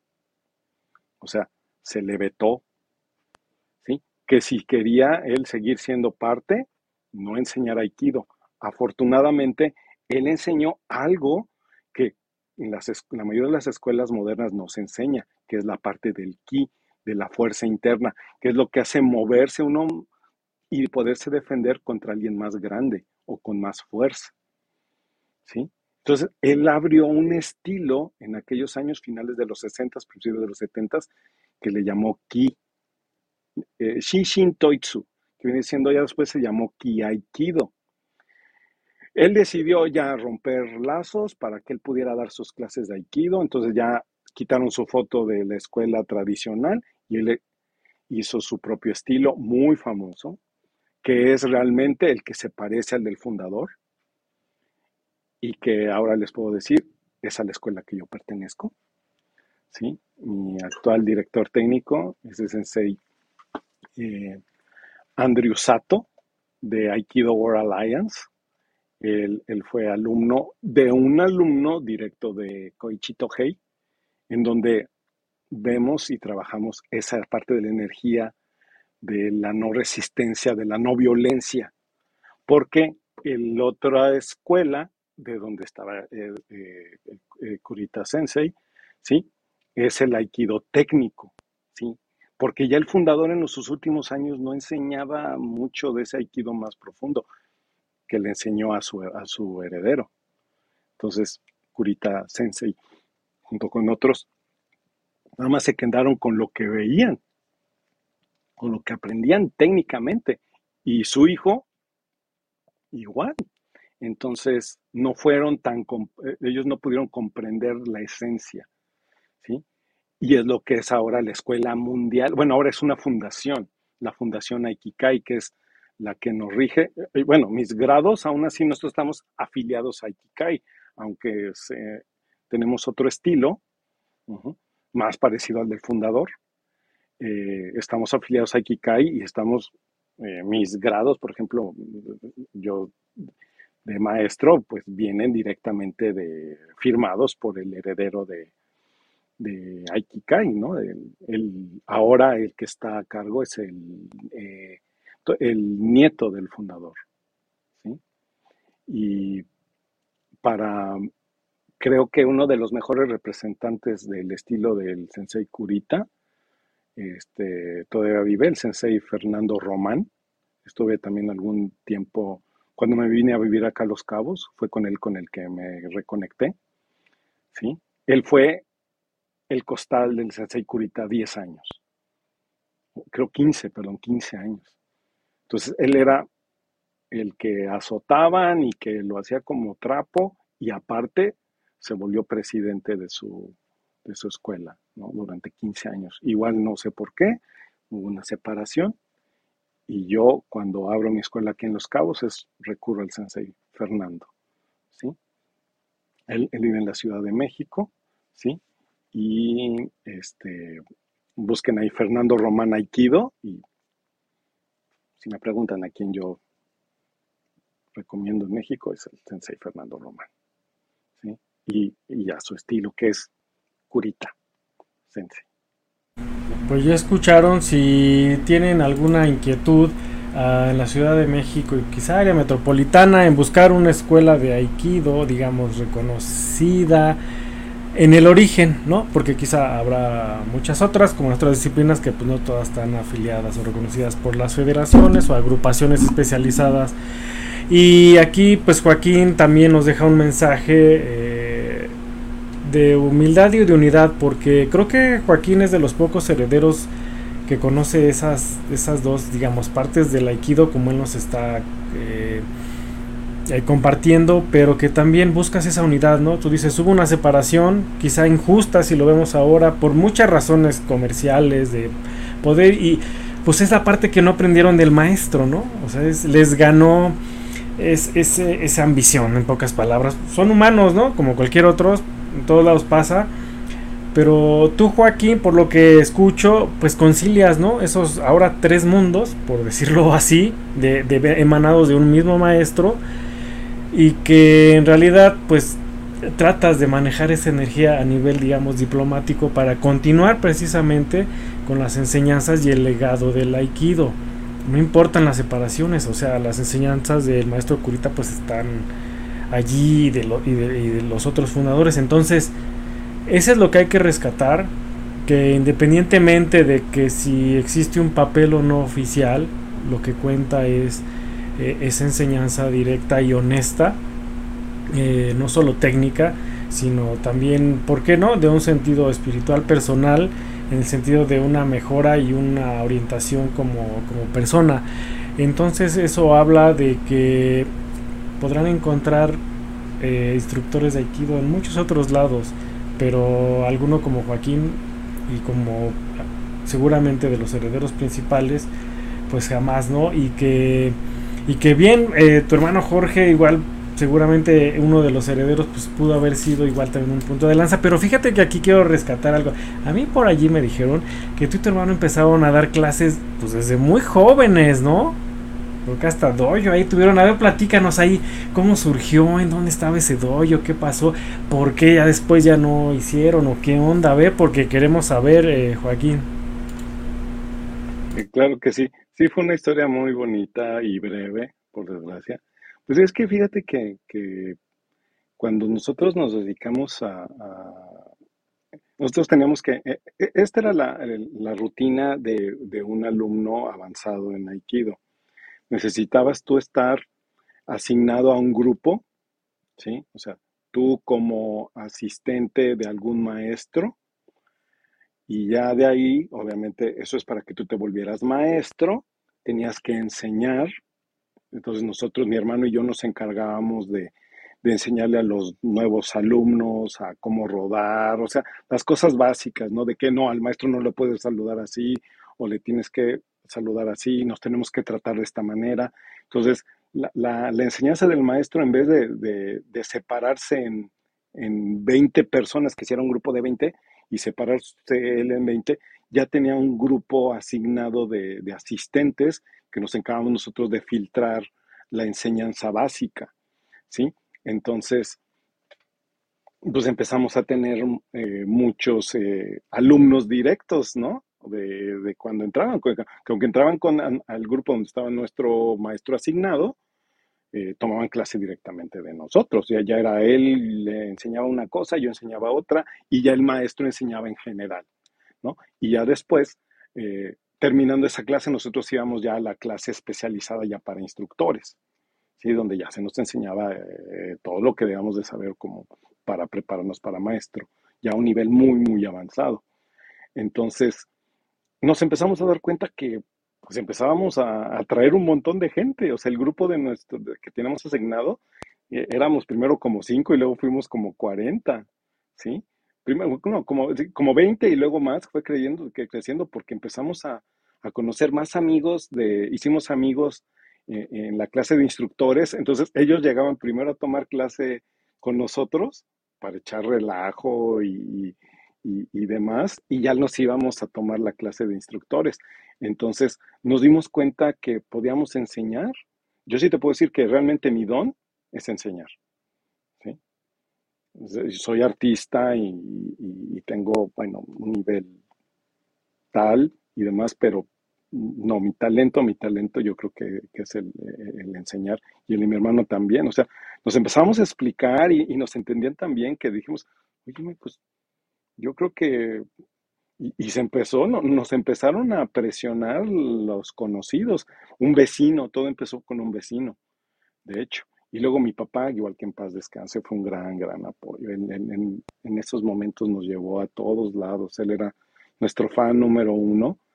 Y, dijo, no, pues aquí en la casa, dice, mandamos a hacer las colchonetas, limpiamos la cochera y, y un pequeño vestidor aquí para mujeres, para hombres, un baño. Y así empezamos, en nuestro garage, así. Y, y pues llegaban amigos, llegaban los, algunos vecinos que empezamos porque llegó un momento en que no era, no era suficiente el tiempo de práctica. Aunque estábamos en, en clase, nos clavábamos tanto que de repente ya andábamos viendo en casa de quién nos reuníamos terminando la clase a las nueve, ya nos íbamos a desayunar por ahí y a seguirle. Entonces íbamos a la casa de un, de, un compañero ya mayor el, eh, que nosotros, que tenía su casa y tenía recursos y, hizo lo mismo en su, en su cochera, pero ese sí nada más era para amigos. Y de ahí fuimos que nosotros de que, pues hacemos lo mismo. ¿Por qué? Porque ver afuera era tan bonito y luego, pues, estábamos estudiando, mi hermano ya no, y ya se dedicaba realmente nada más al aikido. Entonces, ya entre semana podíamos dar clases, en el rato, cualquier chico rato lo hacíamos, ¿no? Entonces, este, fue, fue eso. Realmente lo que acabó eso fue que yo me casara. Eso fue lo que dio el traste con, con esos proyectos, ¿no? Porque sí, ahí la cosa, sí, mi hermano continuó, pero no, ya, es que era un proyecto de, los dos, ¿no? Y, fue lo que no, ya no, ya no, ya no funcionó. Claro, pues eran la mancuerna, entonces eh, son ciclos de la vida, eh, digamos, tenían que estar dando clases juntos, digo, a veces mucha gente podría decir, oye, pero él pudo haber seguido si era tan, este, tan bueno y todo, bueno, pero es que en la vida hay cosas que no saben igual, entonces eh, pierden sentido. Eh, y eso no está mal, sino de que pues, son ciclos que se cumplen y ni hablar, ¿no? Entonces, eh, pero lo importante es que lo podemos recordar aquí con mucho cariño, con mucho gusto. Y seguramente, no sé si en tus redes sociales, Joaquín, tengas videos subidos de tu hermano, pues para que también la gente pudiera conocer, ¿no? Cómo, cómo se movía, ¿no? En ese sentido si digo, si en algún momento tú lo quieres eh, compartir, ¿no? O, te lo, te lo quedas para ti, para la familia, esos recuerdos, porque pues, a partir de este podcast que se comparta, pues por qué no hacer un poco extenso esa parte de también de Joaquín, ¿no? que es este su hermano en este caso en el tema del, del aikido, pero bueno, eso te lo dejamos a ti, por supuesto, es solamente eh, un comentario, ¿no? Pues también para, ahora sí que honor a quien honor merece y hacerlo extensivo eh, y seguramente, pues el montón de anécdotas y cosas eh, relacionadas con tu hermano y el Aikido creo que eh, pues no, no faltan y nos deja esa parte, ¿no? De pues vivir el aquí y el ahora, ¿no? Simplemente este, que las cosas rueden en el momento, porque a veces estamos esperando, planeando el, el momento exacto y perfecto, pues luego nunca llega, ¿no? Y lo que llega es el tiempo, los años y dijimos, ¿qué hice, no? ¿O por qué no lo hice? ¿O qué, ¿Por qué no me atreví a, hacer tal o cual cosa? Entonces, eso es lo, lo rescatable de todo esto que nos estás compartiendo, la verdad, pues de un nivel personal también importante porque pues a veces cuando alguien muy cercano a nosotros pues, ya no está y y, quiere uno recordarlos, a veces pues hasta se hace un nudo aquí en la garganta, ¿no? Y, el compartirlo con las demás personas es padre porque a veces eso también no sabes a quién le sirva esa experiencia de, hermanos o de familia eh, para alguien, ¿no? Hoy, y no, para recordar también a otras personas, ¿no? El atreverse a recordar en público y todo, porque eso también es parte de, la vida, ¿no? Y voy a ir a otros comentarios. Eh, Joaquín, aquí del respetable. Em, a ver, ahí voy. Además el maestro Joaquín es pintor, tal vez eso sea para otro programa. Claro, lo que estábamos diciendo que nos vamos a, a reservar. Sí, ya vamos a agendarla ahí, vamos a platicar de eso también para que pues también vean su trabajo, ¿no? Seguramente va a tener una red eh, social asociada a ese trabajo y si no, pues para que la vaya armando, ¿no? Eh, dicen, toma tu café Blue Mountain, de salud, bueno, salud, así es, Blue Mountain de ahí de, Puebla, ¿no? de la Sierra Norte de Puebla, café de especialidad, por cierto, muy bueno. Tuve el gusto de conocer a tu hermano y es una charla que, me, que él me comentó su pasión y su orgullo por el aikido, ciertamente lo que nos compartes, pues ahí está, ¿eh? Así como los herederos de la mafia de los yakuza, ¿no? Pues sí, claro, esos juegos de poder, cuando por la razón que sea, pues muchos se ven lastimados porque se, se, se, se creen quizá los únicos herederos o con derecho a... Y hablando de herederos, Joaquín, para no herir susceptibilidades, ¿tienes heredero de Aikido o mejor no lo dices? sí, perfecto. Ahorita nos compartes para que quien sea el heredero escuche este podcast, escuche la, la plática. Bueno, la plástica es contigo después en otro, en otro este, podcast. Eh, para que escuche esa trayectoria, lo que sucedió con los maestros, cómo salió, cómo llegó a México, lo que trabajó, lo que sucedió después, ¿no? O sea, las, las rupturas para que la persona que sea un heredero, en este caso del, del Aikido, y quizá de otras cosas importantes en la vida de alguien, tome esta enseñanza, ¿no? De, ver que la esencia real de eso que se hereda no se debe de perder, independientemente si pertenece a, un papel legal o a un título nobiliario, ¿no? O sea, dejar esa parte a un lado y decir, bueno, es que esto es lo que el fundador o el creador eh, quería, ¿no? Transmitir a las demás personas. Eso es lo que hay que continuar. Eso es el legado, ¿no? Entonces, alejado de ya cuestiones personales y más en este caso que se supone suprimir el yo, el ego, el, esa reacción, ¿no? Eh, en este caso más, más mental porque se refiere a una parte de, orgullo y dejarlo a un lado precisamente para que continúe ese legado tan valioso.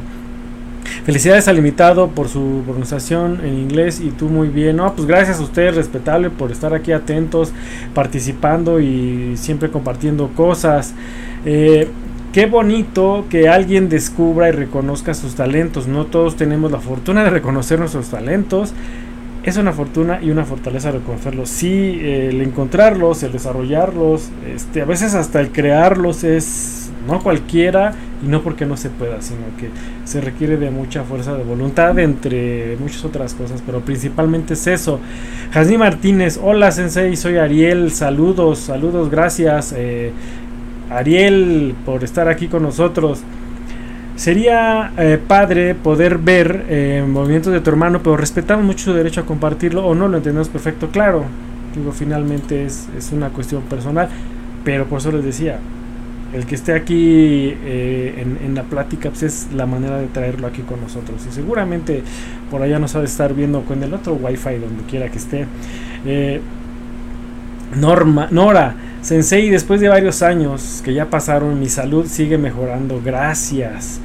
Eh, sí en general digo el ejercicio bien se dice mente sana y cuerpo sano pero cuando se lleva una disciplina de este tipo y en este caso por Sensei Joaquín impacta diferente en las personas. Entonces creo que eso es lo rescatable y esa es la esencia o parte de la esencia que quizá me refería yo hace un rato, ¿no? En dejar todo eso a un lado y, respetar eso que es rescatable a un nivel humano de mejora.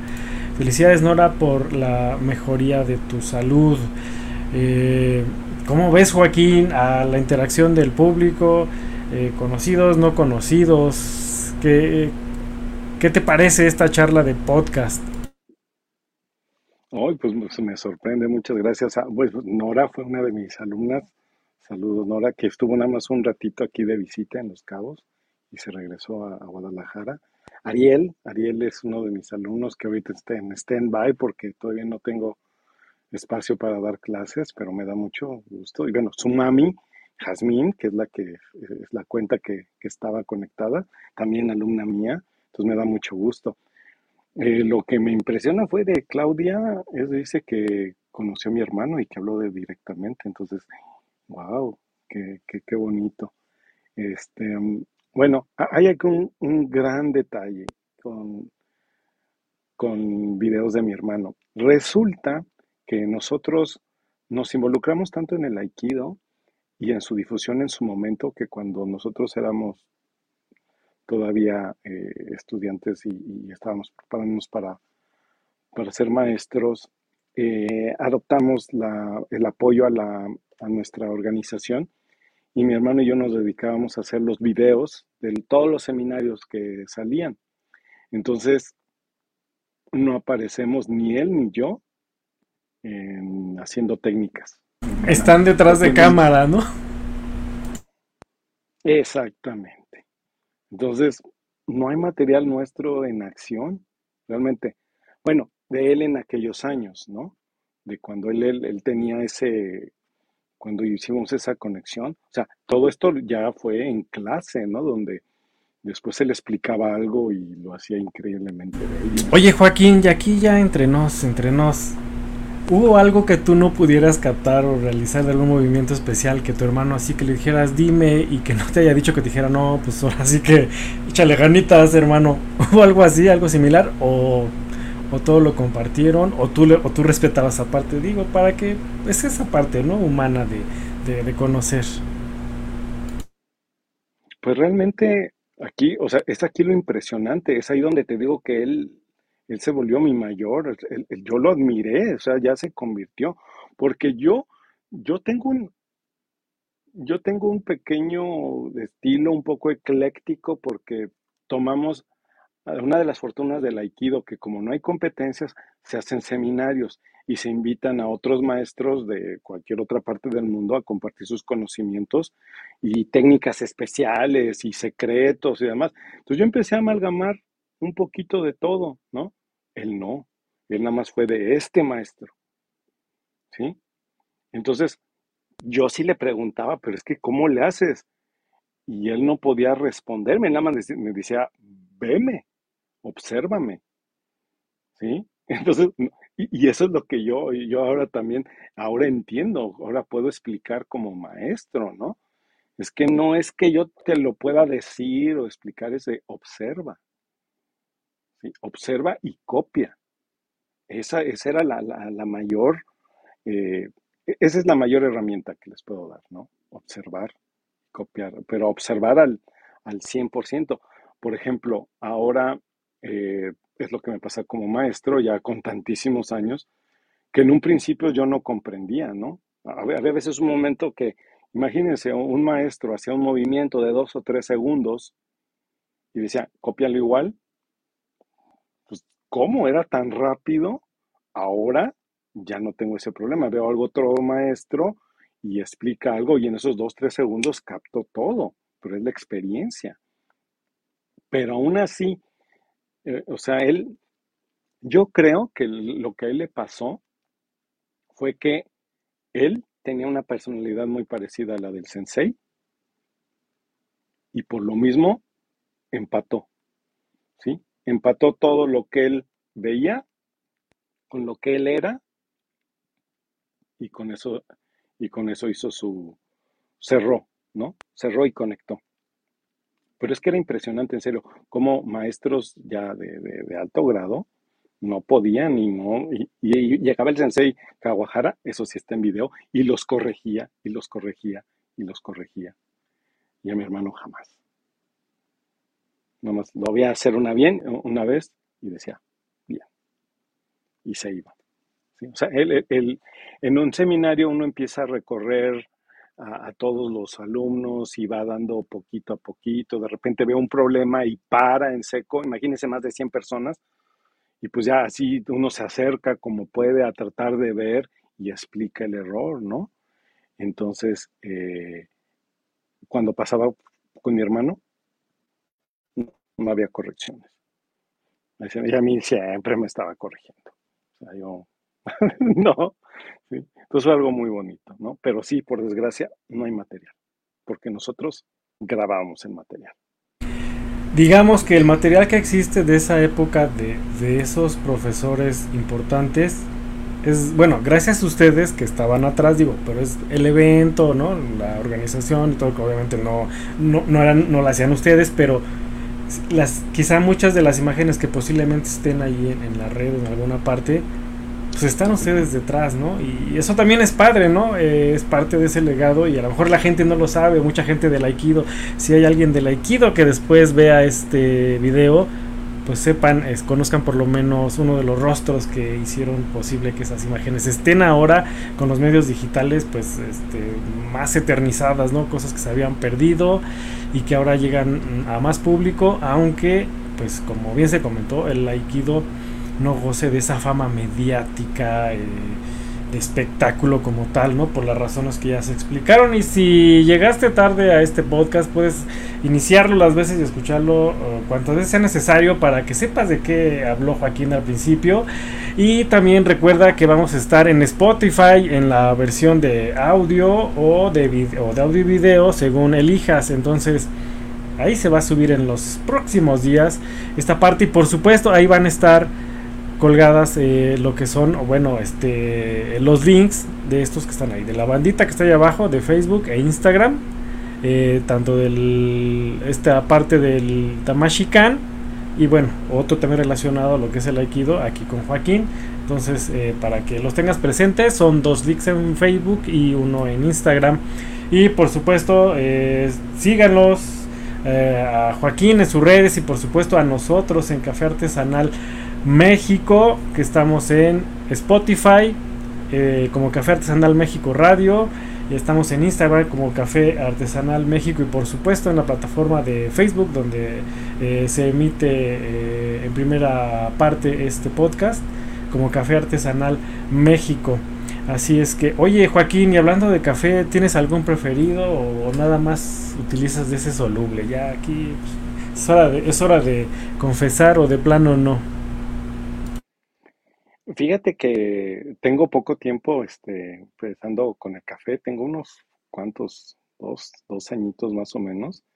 Fue porque em, unos amigos eh, que vienen de, pues aquí eh, nos dedicamos a la hotelería. Ah, ah, voy a hacer, perdón, un paréntesis, ahorita regreso al café. Ah, me preguntaron acerca del heredero y mi heredera, mi esposa, Alma, Alma Cristal que sé que me está oyendo del otro lado del muro. Un besito, Alma. Ella, fíjense que es una, una excelente practicante de Aikido. A pesar de que no es maestra, tiene el nivel. Eh, yo estoy tranquilo cuando ella anda sola en la calle porque sé que nadie le va a hacer nada. Y, mi hijo, Jorge, este, en honor a mi hermano, así lo, lo, este, lo llamé, lo llamamos más bien. Y eh, él igual, él por sus diferentes eh, intereses, él se dedica al cine, ya está el podcast aquí con Enrique de Jorge Pineda. Así es. El podcast anterior a este es de Jorge, sobrino, hijo de Joaquín, así es que para que también le echen un ojo y vean de dónde viene también esa parte del arte, en este caso de ese cinefotógrafo y bueno, nadie, o así que nadie sabe, nadie supo, no sabemos él si lo comparta, pero es uno de los herederos de Aikido, Aikido México por decirlo de alguna forma, pero que pertenecen a esa línea, pues sí, directa, ¿no? De, de este, pues de origen del Aikido. Sí, fíjate que él afortunadamente, aunque él se tuvo que ir de aquí, eh, no por, para seguir su carrera, pero el aikido lo tiene bien puesto. Él es un maestro de aikido. Tal vez no tendrá el grado en papel, pero igual, igual mi esposa. Tal vez no tengan el grado, pero lo tienen bien puesto. ¿sí? Entonces es un placer y es, un orgullo, ¿no? Entonces, eh, bueno, ya aquí el, eh, eh, ya te echaste de cabeza, le dijiste que es tu sobrino, así que por si no sabían, Enrique es mi primo. Entonces, es un, placer, reconectarnos después de tantos años, ¿sí? De, yo vivir acá en Los Cabos, pues ya llevo prácticamente 27 años y, y, ver, eh, es un placer conocer, conocerte, ¿sí? Reencontrarte ya ahorita de, más grandecitos. Bastante, unos añitos después. Y, y es, sí, y es la, es la magia de estos medios, yo siempre lo he comentado, eh, que acercan a las personas y si bien no, no cabo en los quepos en este momento, pero sí en esta plataforma digital, que igual pues me da mucho gusto compartir contigo. Joaquín, vamos a ver otros comentarios del respetable.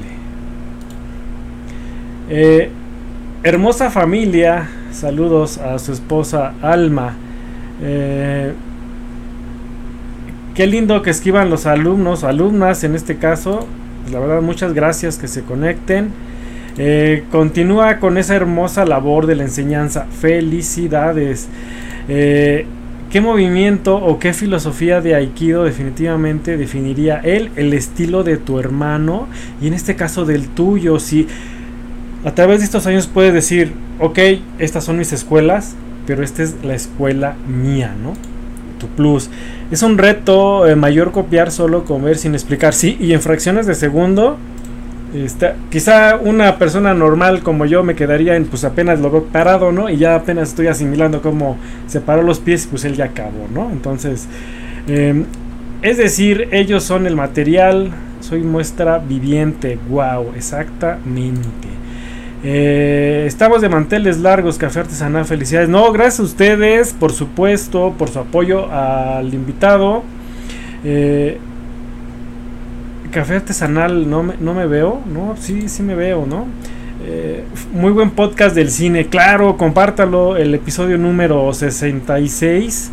Eh, la élite del Aikido, sí, como en todos lados, ¿no? Pero hay que rescatar lo rescatable de, pues de, de cualquier grupo y de, sobre todo cuando es deporte y un deporte que está asociado a una parte interna. Por eso al inicio del programa eh, abordé un poquito esta parte de que se había criticado a las artes marciales en general, ¿no?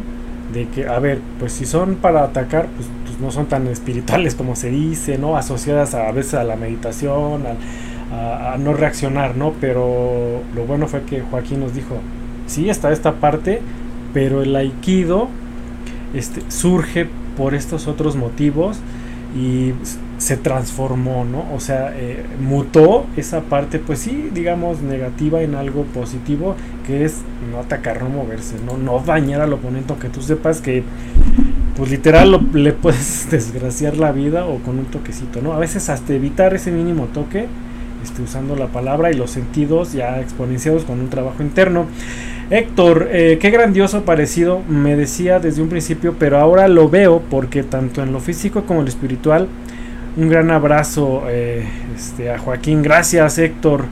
Eh, dicen que no te pierdas. Ah, sí, bueno, pues es que de repente hay pausas aquí en, el podcast, pero bueno, ya estamos aquí de regreso con estos grandiosos invitados. Eh, ¿Qué quisiste decir Martita Sagún alias Monkeys? Bueno, ahí son las bromas locales que hay entre entre el respetable y pues cómo ves Joaquín aquí la dinámica y qué más nos quieres compartir. Eh, recuerda que este es tu programa de Aikido, puedes decir lo que quieras y también de otras cosas, por supuesto. Claro, voy a contestar la, pregunta que hicieron acerca de, del estilo, ¿no? De mi hermano y el mío, cómo lo podría yo enmarcar, ¿no? Eh, eh, el aikido usa técnicas eh, creo que es la primera, ahorita lo primero técnico que voy a compartir en forma del aikido. Dentro de las técnicas para responder un ataque, hay técnicas de aire, de tierra, de fuego, de agua. ¿Sí? O sea, hay unas técnicas en donde uno se tiene que poner inamovible, como roca, esa es una técnica de, de tierra, ¿sí? hay unas técnicas que tiene uno que moverse como el rayo, ahí es donde uno puede parecer, bueno, ahí entra más bien, aunque dije rayo, pero me refiero a la velocidad y ser rápido es el viento, ¿sí? Están las técnicas de fuego, que son las básicas, que es cuando, es lo primero que se enseña en Aikido, que es cuando ya llega un ataque y que aunque el encontronazo puede suceder, ¿sí? tiene que uno que entrar con, firmeza, con determinación y sin miedo. Eso es de fuego, ¿sí? Y están las de agua. Las de agua son las que absorben como una ola que, atrapa y, este, a alguien y lo lleva arrastrando, ¿sí? Entonces, esas, eh, todas las técnicas en diferentes situaciones, o sea, hay más de mil y un situaciones, entonces hay más de mil y un técnicas que se pueden adaptar a esa situación entonces, eh, la técnica del maestro Yukio Kawahara era tierra, mi hermano era tierra. Había veces que yo lo agarraba y era como agarrar un poste, soldado al suelo. Y lo trataba de mover y era inamovible, como una roca. Eso fue lo que más me impresionaba de mi hermano. ¿Sí? De repente yo veía cómo sacaba él volando a alguien con una actitud tan firme, tan concentrada, que se volvió una, piedra. ¿sí? Yo me considero mm, aire y agua. ¿sí? Soy más, me, me, gusta dentro de mi estilo este, personal, me gustan esas técnicas y enseñar esas técnicas, en donde uno se mueve rápido a la espalda. ¿Y dónde quedó el oponente? Y ese donde haces una técnica de Aikido ya en la espalda. Eh, quiero hacer un, pequeño comentario acerca de, ya vieron ahí que dice Tamashi Kan Aikido.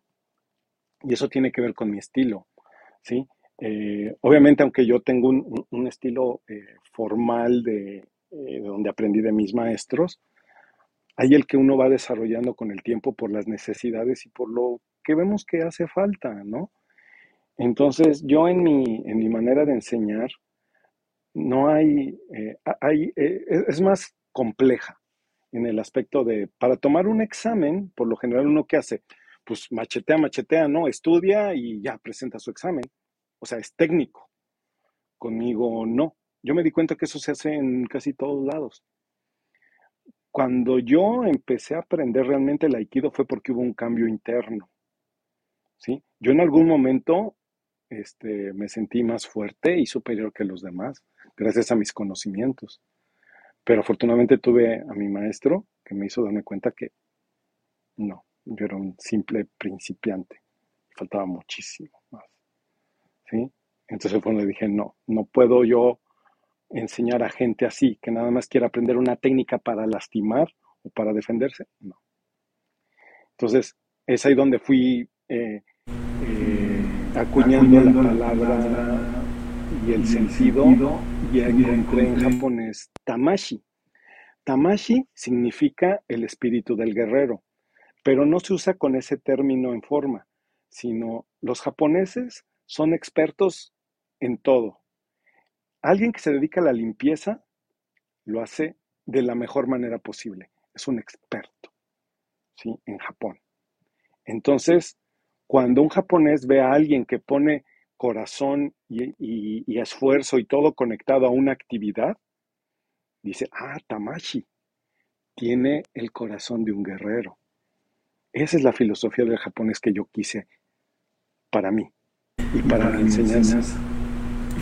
Fíjate que aquí me hiciste recordar algo bien valioso, lo, rescato también eh, de un maestro de Tai Chi eh, de aquí de México que también tuvo un podcast, no recuerdo si fue el 45, 47. ¿A qué voy? Él comentó que el Tai Chi, eh, porque no es Tai Chi, es Tai Chi, así se, pronuncia, proviene, es una rama del Kung Fu eh, y que él dijo que en el Taiji o en general Kung Fu significa hacer las cosas bien con corazón y de manera profunda.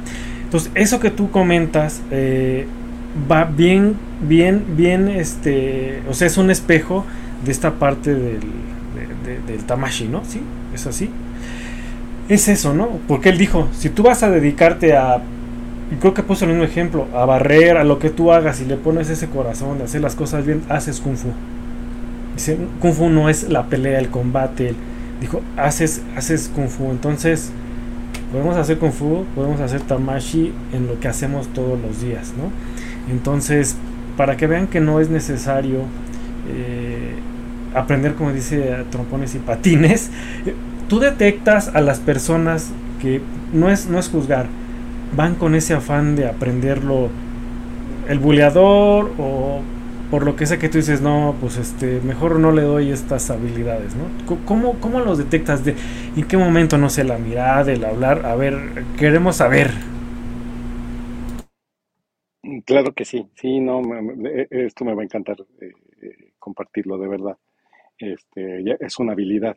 Ah, pero para antes de eso, comentar, realmente el término Kung Fu es perfectamente eso, es ser un experto y que hace lo mejor. Eso es Kung Fu.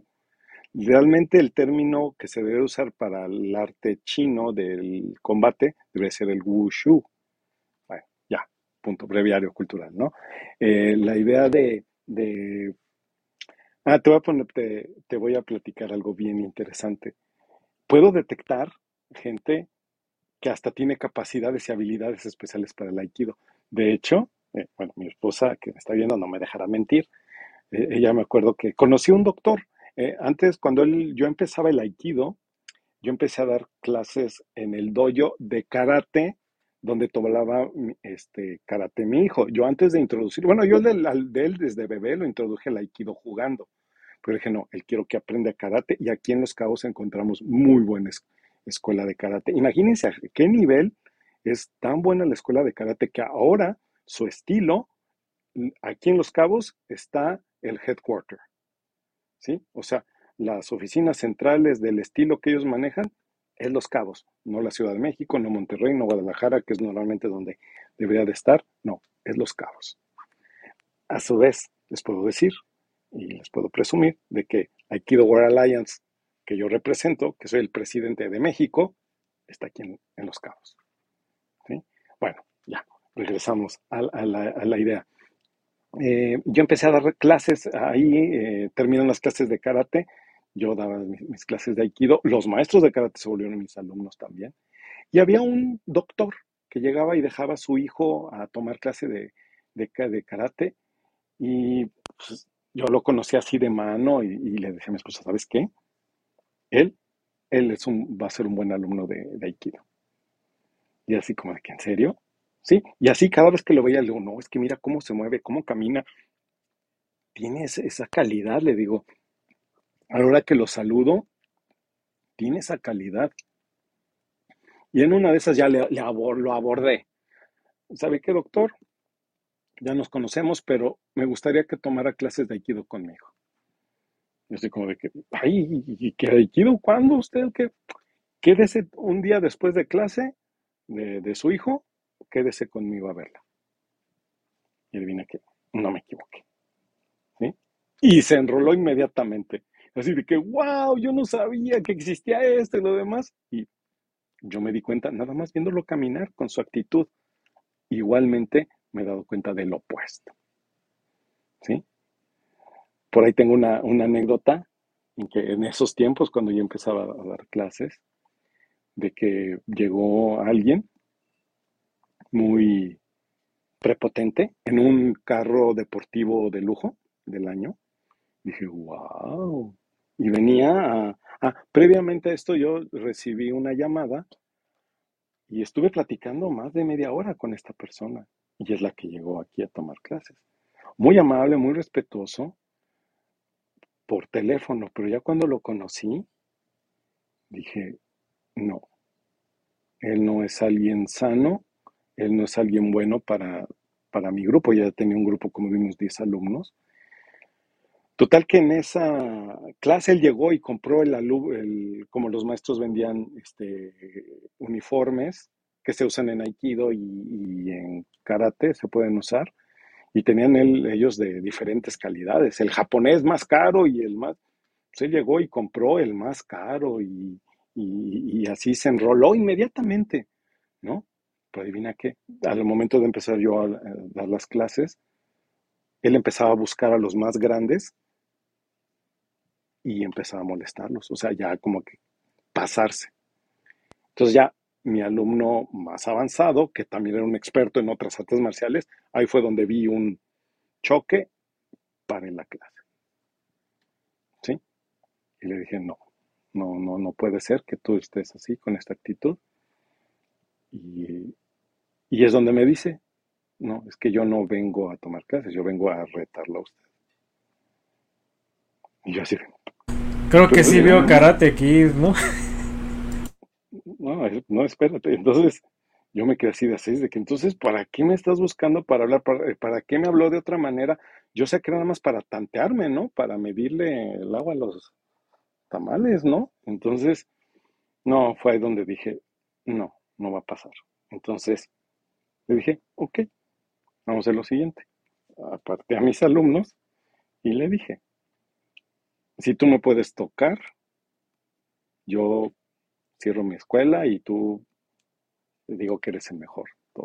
O sea, de película como esas de Ip Man, ¿no? Órale. Me tocó ponerme a prueba de película. así es. Pero yo no sé por qué, o sea, no pensé, yo nada más dije eso. ¿Sí? Y así salió. Y es que ya tenía problemas, ya habían dos personas que ya querían pelearse a golpes con él y que eran muy rudos de mis alumnos, muy rudos, pero ya muy amigos míos. ¿Sí? Uno era un tejano grandote, ¿sí? De mecha muy corta, pero afortunadamente con experiencia en Aikido antes, y se volvió mi amigo, y mi alumno, el otro, que era un experto en, en, este, en Lima Lama y en otras, o sea, era gente que iba a haber bronca, o sea, o yo la paraba o la paraba. Y dijo, va, adivinen qué pasó. No pasó del suelo el amigo, no pasó del suelo. Y él, no, cuando empecé a ver la calidad de patadas y golpes, dije, se para, a ver si alguien sabe, se paró así. Esta es la, la, la guardia de un peleador de Muay Thai. Vi las pantorrillas, no hombre, eran unos fierros. Dije, él me patea, me parte a la mitad. Lo único que hice fue mantener mi distancia. Bueno, no les voy a platicar la técnica. Es, en fin. Oh, ya estaban preparando el otro café. es que esa es la, la, versión larga, esa luego la platicamos, hacemos hasta una película si quieren. la idea fue que... Te recomiendo un cinefotógrafo, puedes hacer la película. Ah, oye, no le he propuesto esa idea. ¿eh? Pues si luego, ¿no? Bien, gracias por el dato. Entonces, no pasó del suelo este amigo, ¿sí? Ah, trató de golpearme con todas sus hasta que se cansó. Y así, ya de que no pasó del suelo, se fue. Salió, agarró a su novia y así como todo desfajado, todo, se fue. Y ya se imaginarán yo después así, ¿qué pasó, no? Resulta que al otro día me habla por teléfono pidiéndome perdón, y suplicando de que no, que no, no, no, no, no, no era él, que no, bueno, no sé, tantas cosas que me dijo. Y me dice, quiero contratarlo como mi instructor privado y que me enseñe lo que usó contra mí. Obviamente, lo que yo usé en ese momento, porque él era un experto, no fue el aikido que yo enseño en clase. Dentro de clase sí enseño aikido de defensa, pero poquito. Ya cuando avancen y ya cuando suelen instructores y demás es donde ya podemos tener una clase especial aparte, ya de que su corazón está limpio y puro y les puedo enseñar esas técnicas, que así fue como yo aprendí.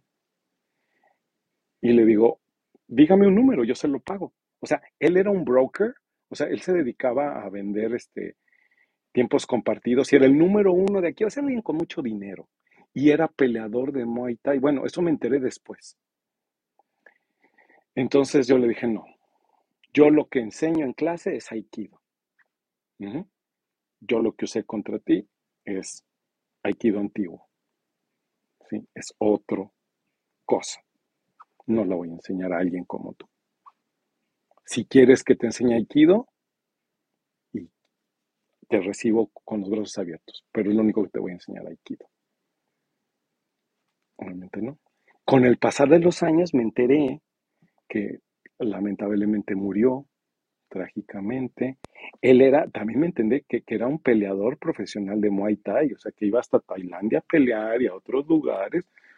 O sea, me había metido yo con problemas realmente graves, ¿no? Con alguien peligroso y no sabía. Eh, aquí podemos hacer una pausa, digo, a reserva de que también me comentes un poquito más. El Muay Thai, este, pues digamos, este arte esta técnica de pelea eh, si es tailandesa. Eh, es altamente agresiva y pues letal porque es altamente competitiva. Entonces, digo, es como para englobar y solamente para las personas que igual no, no lo habían escuchado. Y toda esta onda del full contact y eh, ahora los exaláteros, de las técnicas mixtas y todo, pues tienen mucho origen del Muay Thai, ¿no? Entonces es más como que sin misericordia los entrenamientos son durísimos del Muay Thai, entonces, eh, o sea, el que entrena sí, sí recibe dolor en el entrenamiento, es, una, es un entrenamiento mental diferente, ¿no? O sea, es enfocado diferente y acá es un entrenamiento mental y espiritual desde el corazón con estas técnicas que, que Jorge aprendió y son las que él transmite. Entonces es solamente un pequeño paréntesis para dar un poco la, la dimensión de, del Muay Thai. Sí, efectivamente, del Muay Thai se deriva principalmente el full contact, fue lo primero que, que se creó, ¿no? Pero, pero aparte de ser brutal, es sagrado para ellos. Entonces tiene un valor sagrado que es lo que lo hace más peligroso.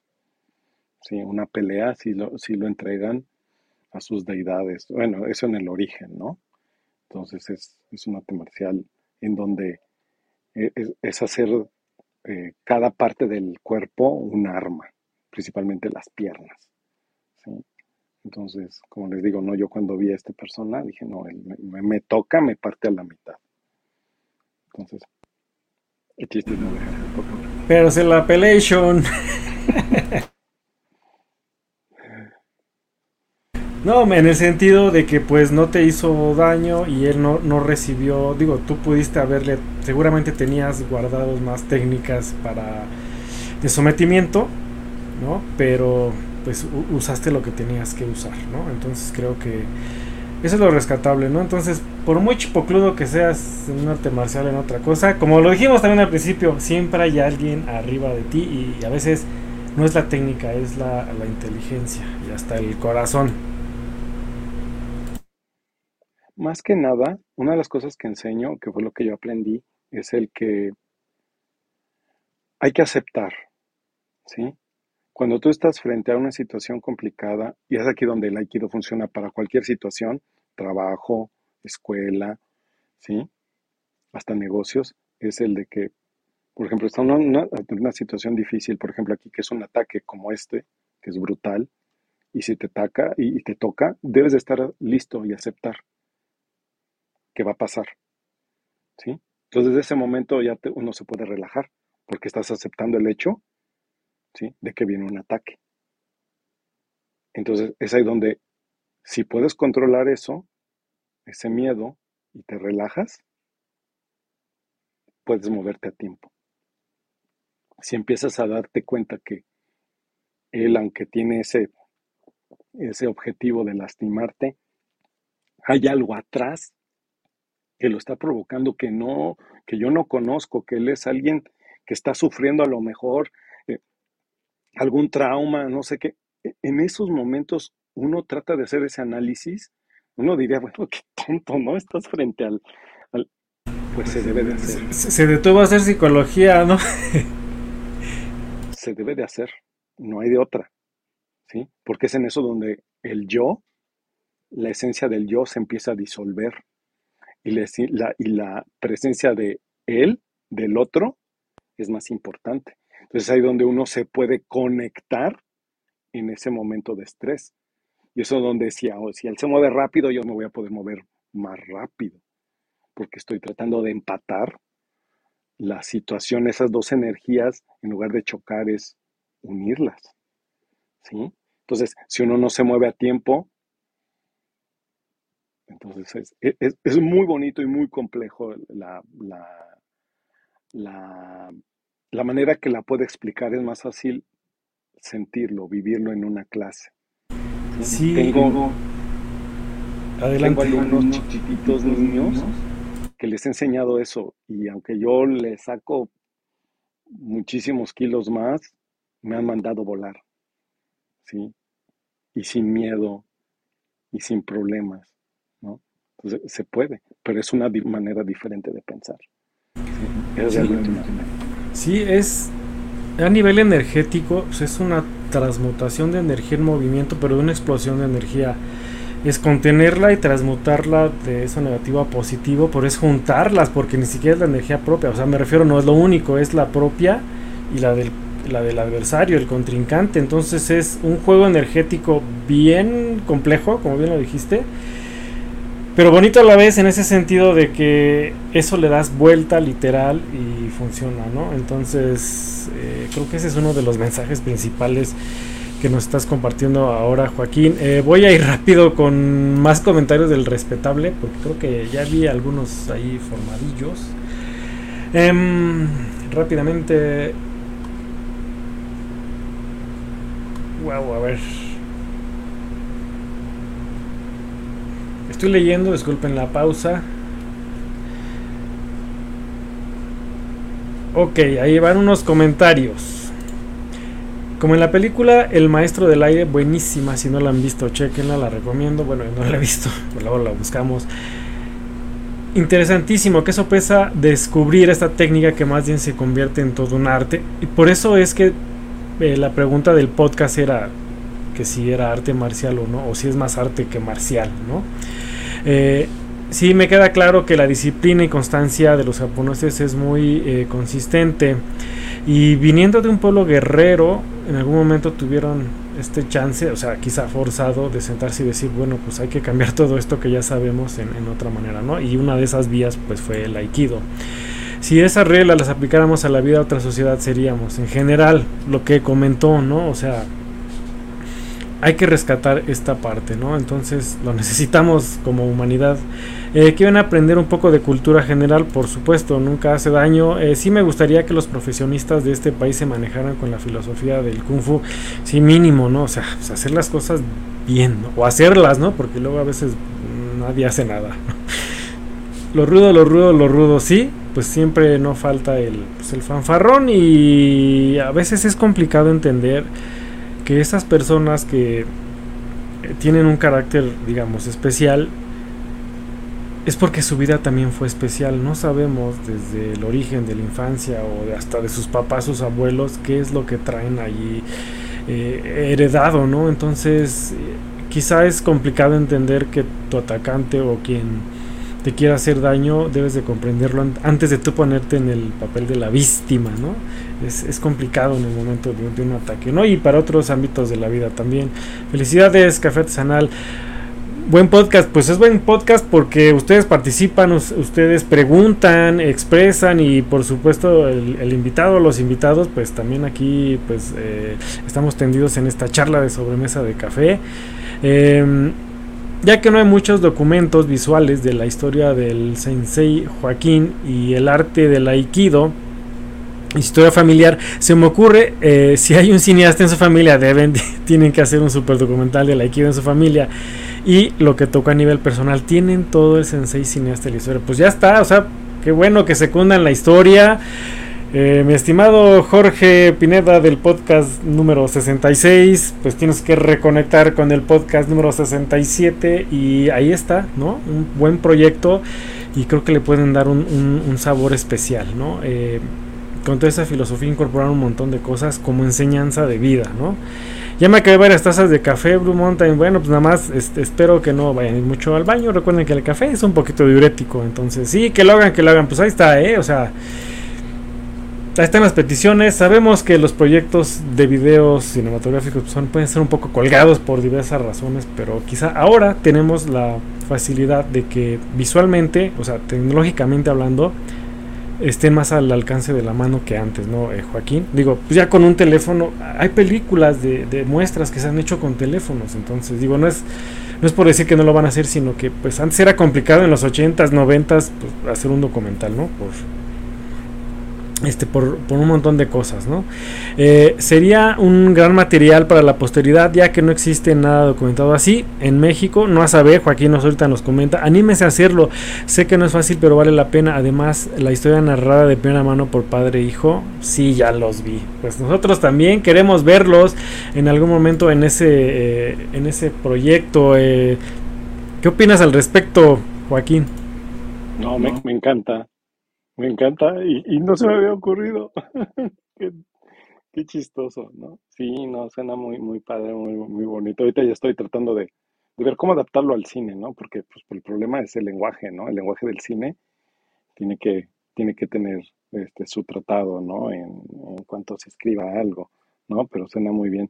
Este, hay algo que comentó alguien, no me acuerdo, acerca de, del maestro aire, que se vieron. Yo creo que se refiere a The, The Last Airbender que es el último maestro aire. Por ahí anda una película de, soy, bueno, ya se dieron cuenta, tengo un hijo cineasta y pues yo creo que el culpable soy yo, soy súper fan del cine, de M. Night, M. Shyamalan, es un director que simplemente se dedicó al un poquito de, de temas interesantes. Hizo la del último maestro aire, creo que está por ahí en alguna de estas plataformas, la más grande con la N, creo que ahí está. Y este y es muy mala la película, por desgracia. Ella dice que le gustó, yo disiento.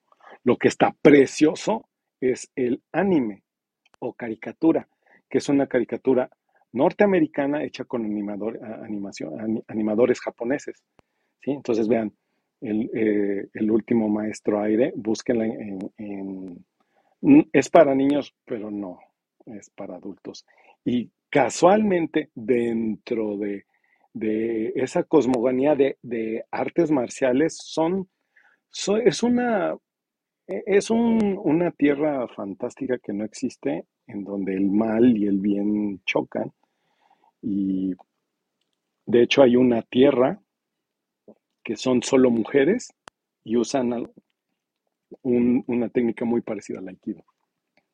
Me encantó, me encantó, me encantó porque tocan todas las artes marciales que existen y los ponen en diferentes regiones y el maestro aire que vivió congelado más de 100 años, lo reviven y tiene creo que 11 o 12, entonces es una botana ya está por hacerse esa película en live action, o sea, con actores reales. Entonces, esperemos que le vaya mejor que a la anterior de live action que hizo Nat Shyamalan y que ahora ya sea una, creo que va a ser serie, no película, de hecho, pero ya, ya está el cast y ya además, entonces ojalá, pero si no, aunque estemos grandotes, les recomiendo ese, ese, esa caricatura, ¿sí? Se llama la, la leyenda de creo. El último maestro aire. Creo que sí, eh, sí la he visto anunciada. Y a propósito de este proyecto que pues, salió aquí como una de las... Algunas ideas también han salido en algunos de los podcasts. Eh, y gracias a que estás compartiendo todo esto, estaría padre, digo, no esperaría una, una película, cortometraje o documento gráfico o documento visual del, del Aikido, pues de Japón, ¿no? O de un japonés, ¿no? Así, tal cual. Pero estaría padre, sería como una especie de parte aguas o, el granito, no sé, este, en el arroz, el negrito del arroz, el que fuera de parte del lado mexicano. Y también es interesante platicar cómo llegó el Aikido a México y por supuesto supongo que de aquí a América Latina, desconozco más detalles, por supuesto, que como tú dices, el que existiera ah, el Aikido de México fue por un error, ¿no? O sea, de Nuevo México a México, pues si yo soy extranjero, pues me suena igual, ¿no? Este, y por alguna razón llegó a México, por alguna razón eh, estamos platicando de eso aquí, ¿no? Quizá el Aikido necesita de algo en, en el futuro pues, cercano y si no hubiera llegado el Aikido a México, pues no tendríamos hasta este episodio, ¿no? O sea, vean hasta dónde impacta, ¿no? En ese sentido. Eh, quizás pudiéramos hablar de otra cosa, pero justo iniciamos eh, con este tema del Aikido, Joaquín, y voy a hacer otros comentarios. Eh, hay tiempo y vida ahora que están vivos, considerando pues valioso material, claro, pues, por lo menos un libro o algo previo, ¿no? O sea, como especie de ese testigo eh, gráfico visual. Eh, por eso estamos, el público querido de Café Artesanal, para dar buenísimas ideas o no Café Artesanal, claro, o sea, aquí de, todos nos nutrimos, ya saben. Eh, me tengo que despedir, dice Héctor, muchas felicidades como siempre, Enrique, por tu excelente conducción y toda mi admiración a Joaquín por ser y existir. Abrazo a todos, todos. Muchas gracias Héctor Villafuerte. Gracias, gracias. Sobre todo también pues, un, maestro en este caso de, Héctor de, de, budistas tibetanos.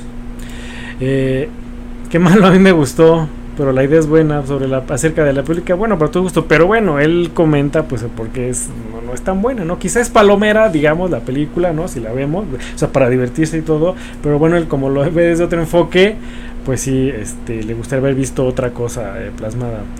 Pues saludo, gracias a Héctor ahí que lo seguimos despidiendo.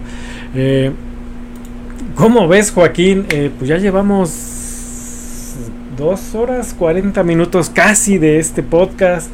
Eh, ¿Pensaste que, nos íbamos a tardar tanto? ¿Estás cansado? ¿Este aburrido? Eh, ¿cuál, es, ¿Cuál es tu experiencia? Platica hasta este punto. Pues también yo creo que igual eh, para ir perfilando el cierre de, de, esta emisión y enmarcar también, ¿no? Este, ¿Cómo ves? Pues estoy sorprendido. sí, yo pensé, no, pues ya voy a explicar dos, tres cositas y pues ya, bye bye, ¿no?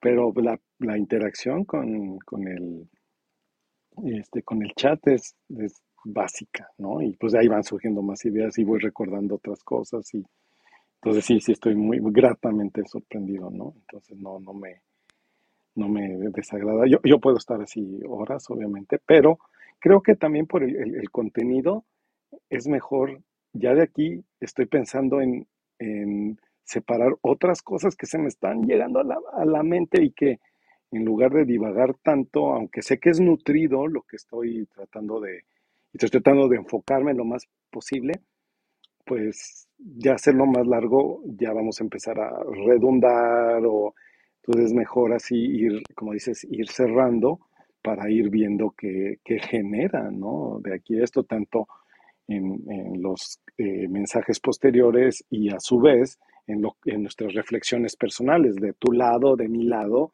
y, y, que podamos este, hacer un debriefing, ¿no? Después de, de esto, ¿no? Entonces me, me, encantaría, ¿no? Y, y, sobre todo, lo, lo que más me, me, encantó de...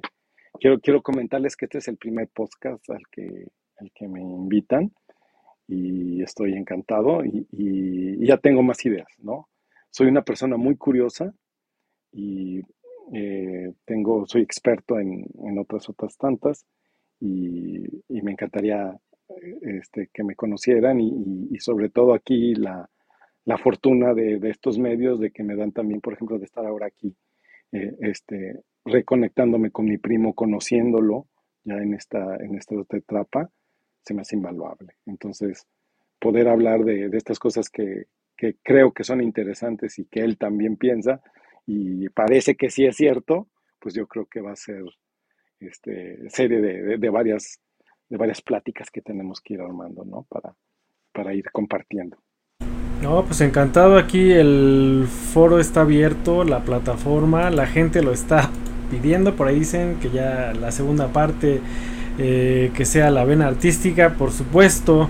Eh, y, sí, aquí siempre me ha gustado comentarles que como toda charla de sobremesa de café, eh, son cosas de interés general eh, que las platicamos relajados, pero siempre dejando esa parte, eh, digamos, de, de, seriedad, de sinceridad, de aportar algo a las personas a las que les llegue este mensaje en el momento en que les tenga que llegar, ¿no? No nos interesa si son miles, millones de seguidores, uno, dos, tres, no, o sea, a alguien le va a llegar, por eso es lo importante de compartir algo de lo que se dijo aquí, le puede tocar una fibra a alguien para algo. Y si te dejó esa fibra a medias, tienes la fabulosa oportunidad de aprender quizá con quien compartió aquí una experiencia o buscar de tu propia cuenta eh, lo que está a tu alcance. ¿no? Eh, bien lo dijo Joaquín, que la mejor escuela, en este caso decía Aikido, es la que te queda cerca, ¿no? Entonces en este caso la mejor escuela en la que tú puedas aprender algo es la que está a la mano, ¿no? Entonces sí, eh, vuélvete exigente contigo mismo en el sentido de buscar la mejor referencia y la mejor fuente de eso que quieres aprender, sea por curiosidad, busca siempre.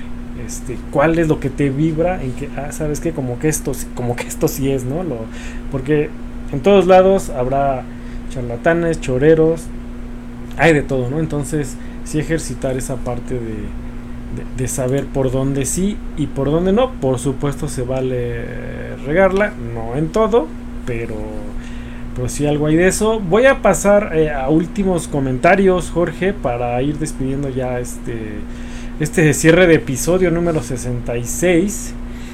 Eh, pues ahí aplausos. Eh, así piensan muchos invitados y cuando ven la llevamos larga. Sí, o sea, aquí no hay tiempo de una charla sobremesa, por supuesto. Digo, porque pues tampoco es como una carrera larga, pero sin embargo a veces se pone tan bueno, tan interesante. Estamos tan a gusto que el tiempo vuela. el podcast más largo creo que es de 4 horas y no sé qué, 4 horas 10. Este, yo también me hice a la, a la, idea de, pues igual no alargarnos tanto, no, no por el tiempo, sino también como dijo Joaquín, ¿no? Este, concretarnos, o sea, la pasamos bien, la pasamos rico, la pasamos chévere, este, pero pues también, este, dicen, las visitas tienen sueño, ¿no? Ahí está la petición de la segunda plática. Eh, muy, contentos, muy contentos todos los de este podcast. Eh, eh, gusto tenerte café, café artesanal, por supuesto. Bienvenido Joaquín, las veces que quieras, platicamos de lo que sea. Aquí tenemos, sin querer, se han hecho series de algo, de arte, de deporte en este caso, ¿no? Y las que vengan, ¿no? También hablamos de temas Adopción fue uno de ellos, un podcast muy interesante, muy bueno, muy valioso, este tantos que podemos rescatar, ¿no? Y no es guayabazo, sino es la gente, ¿no? También, yo como les digo, pues el podcast pues no lo hago yo, o el invitado, ¿no? Pues lo hace también la gente, o sea, entre los tres es, es un juego que hacemos, ¿no? O sea, me puedo yo poner aquí a hablar, a veces salgo yo nada más con algún tema del café, pero aquí, si no existe esta interacción, pues es, es esa retro, ¿no? que nos gusta tener eh, aquí. Eh, que muy bien, felicidades exponente, comenta More Monkeys. Eh, pues muchas gracias a todos, de verdad agradezco al público, al respetable por sus comentarios, por su tiempo. por ahí dicen en domingo, no, por favor. Bueno, por lo regular esto es en sábado. Usualmente en domingo es menos, pero a veces, bueno, hay actividades que luego necesito hacer en sábado, entonces eso se, se, complica un poco. Pero ya saben que está la repetición, lo pueden ver obviamente en Facebook y las veces que quieran en Spotify, compartan, compartan, compartan. Entonces les agradezco al respetable, por supuesto, a ti también Joaquín, eh, pues un buen pues reencuentro a la distancia. Eh, digo, pues aquí salió que somos conocidos, familia, y eso no importa, en el sentido de que él tenía algo que decir importante, ahí me gusta, ahí me gusta que lo expresara, y qué mejor que él, ¿no? Que, que habla de un tema puntual, interesante y que es un experto. Y eso es lo que a mí eh, me gusta compartir, que la gente venga aquí y exprese lo que tenga que expresar desde un punto de vista humano. Y ahora sí, Joaquín, ¿Con qué te quieres despedir, cerrar en este podcast? Episodio número 67. Aikido es un verdadero arte marcial. Y quien no llegó a tiempo, escúchenlo desde el principio.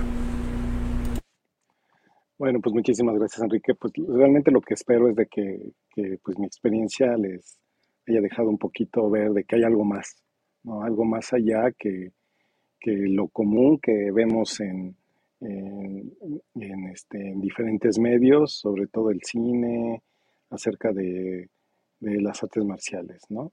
Y que afortunadamente, por un lado veo que es bueno que el aikido siga así porque se mantiene puro en su esencia, no ha mutado en algo deportivo o de competencia. Eh, no, de hecho, sí existe en Japón una escuela deportiva de aikido que es un estilo muy, muy eh, raro, muy diluido de lo que vendría siendo el arte. Y bueno, e, existe allá y no sé si existe en otros lados, pero la, la, técnica que dejó el fundador del Aikido, Morihei Ueshiba, pues es, es, el legado, ¿no? Que queremos seguir y, yo quiero dejar, ¿no? Sobre todo, ¿no? Ahorita, como les comentaba, ya más para cerrar, yo, yo soy maestro acá en Los Cabos. Eh, tuve que cerrar mi, escuela por pandemia. Afortunadamente, una escuela privada me, me contactó para dar clases eh, en un after school, que es después de clases. Y, pues ya tengo aproximadamente 20 alumnos en diferentes grados, desde, desde kinder hasta secundaria pero estoy, espero propio, eh, ah, estoy también apoyando una fundación de, niños, el Club de Niños y Niñas, de acá de, de Los Cabos. Existe también en, en diferentes, este, en otros estados, está en la Ciudad de México, en donde doy clases de, dibujo y también de, aikido, ahí, estoy como voluntario, igual para dar, acercar a estos niños de, pocos recursos eh, al arte y al arte marcial, ¿no? De que, de que puedan tener, eh, que vean, que se den cuenta de que hay un mundo más grande, ¿no? Algo más allá. Y y pues estoy por abrir pronto, espero, aquí dentro del, de, la fundación. Estoy tratando de lograr un convenio en que, en que ahí en, sus... Eh, en sus oficinas, en el área de, salones, pueda yo tener ya un salón de Aikido eh, donde yo pueda dar las clases eh, externas, no nada más para los niños de, la fundación, ¿no? Entonces, en eso estamos. Entonces, espero ya pronto. Ahorita estoy muy, muy atorado, este, bueno, no, no atorado, estoy muy contento trabajando en un, en un proyecto de arte en, en, una casa grande. Entonces, estoy muy atareado entre hacer una cosa y la otra y pues luego, luego, luego platicamos de otras cosas, ¿no? Entonces sí me encantaría de que pudiéramos repetir ah, algo, eh, eh, eh, la cuestión de sobre el aikido, algo más, que ya se me ocurrieron varias ideas, pero las platicaré con, con Enrique para darle más forma. Y, y, sobre las otras cosas que quiero platicarles, ¿no? De, de mi persona, acerca de, del arte y de... y, de lo que hago, ¿no? También, ah, y soy coleccionista. Entonces, hay otras cosas que podemos platicar. Pues nos, nos quedamos, eh, digamos, con, con, ganas de más, pero ahí vienen, aquí las fechas van a estar abiertas. Eh, por ahí un comentario del público era que gracias por mantener la pureza del aikido. Y pues el aikido está vivo, está vivo con Joaquín y ese aikido pues único que pocos en el mundo yo creo que pueden decir, este, esa es mi escuela, esa fue y esa es mi escuela y, soy un, orgulloso portador con toda la humildad, ¿no? Y, con todo lo que pueda dejar. Y ya escucharon, también hay una labor social que es importante en general eh, para todas las personas involucrarse, digo, a lo mejor no todos tenemos la capacidad de de ser expertos en algo, pero ya no estoy tomando el micrófono, pero sí eh, ayudar, aportar, abrir el, participar, a veces ser voluntarios en algo, en, ir a acomodar, en, difundir, eso, eso también es parte de, un, voluntariado que esté relacionado con una causa social. Entonces, eh, pues no lo echen en saco roto y pues bueno, si alguien que está allá en los quepos eh, quiere sumar a esta ayuda, eh, pues por supuesto, bueno, y en otros lados, pues es cosa de que también contacten a él y pues, para que se organicen, ¿no? En algún momento con tiempo y con calma, ¿no? Como son todas estas cosas. Y pues bueno, todo lo que empieza tiene que acabar, entonces, eh, pues a mí me gusta despedir como todos los capítulos es que todavía me queda un poquito de café, es que nos vemos en la próxima taza de café. Gracias Joaquín, gracias respetable y nos vemos. Compartan el video para llegar a más personas. Relatos con café. Charla de sobremesa para disfrutar el delicioso aroma y sabor del café artesanal México. Prepara tu café y acompáñanos. Un podcast para ti.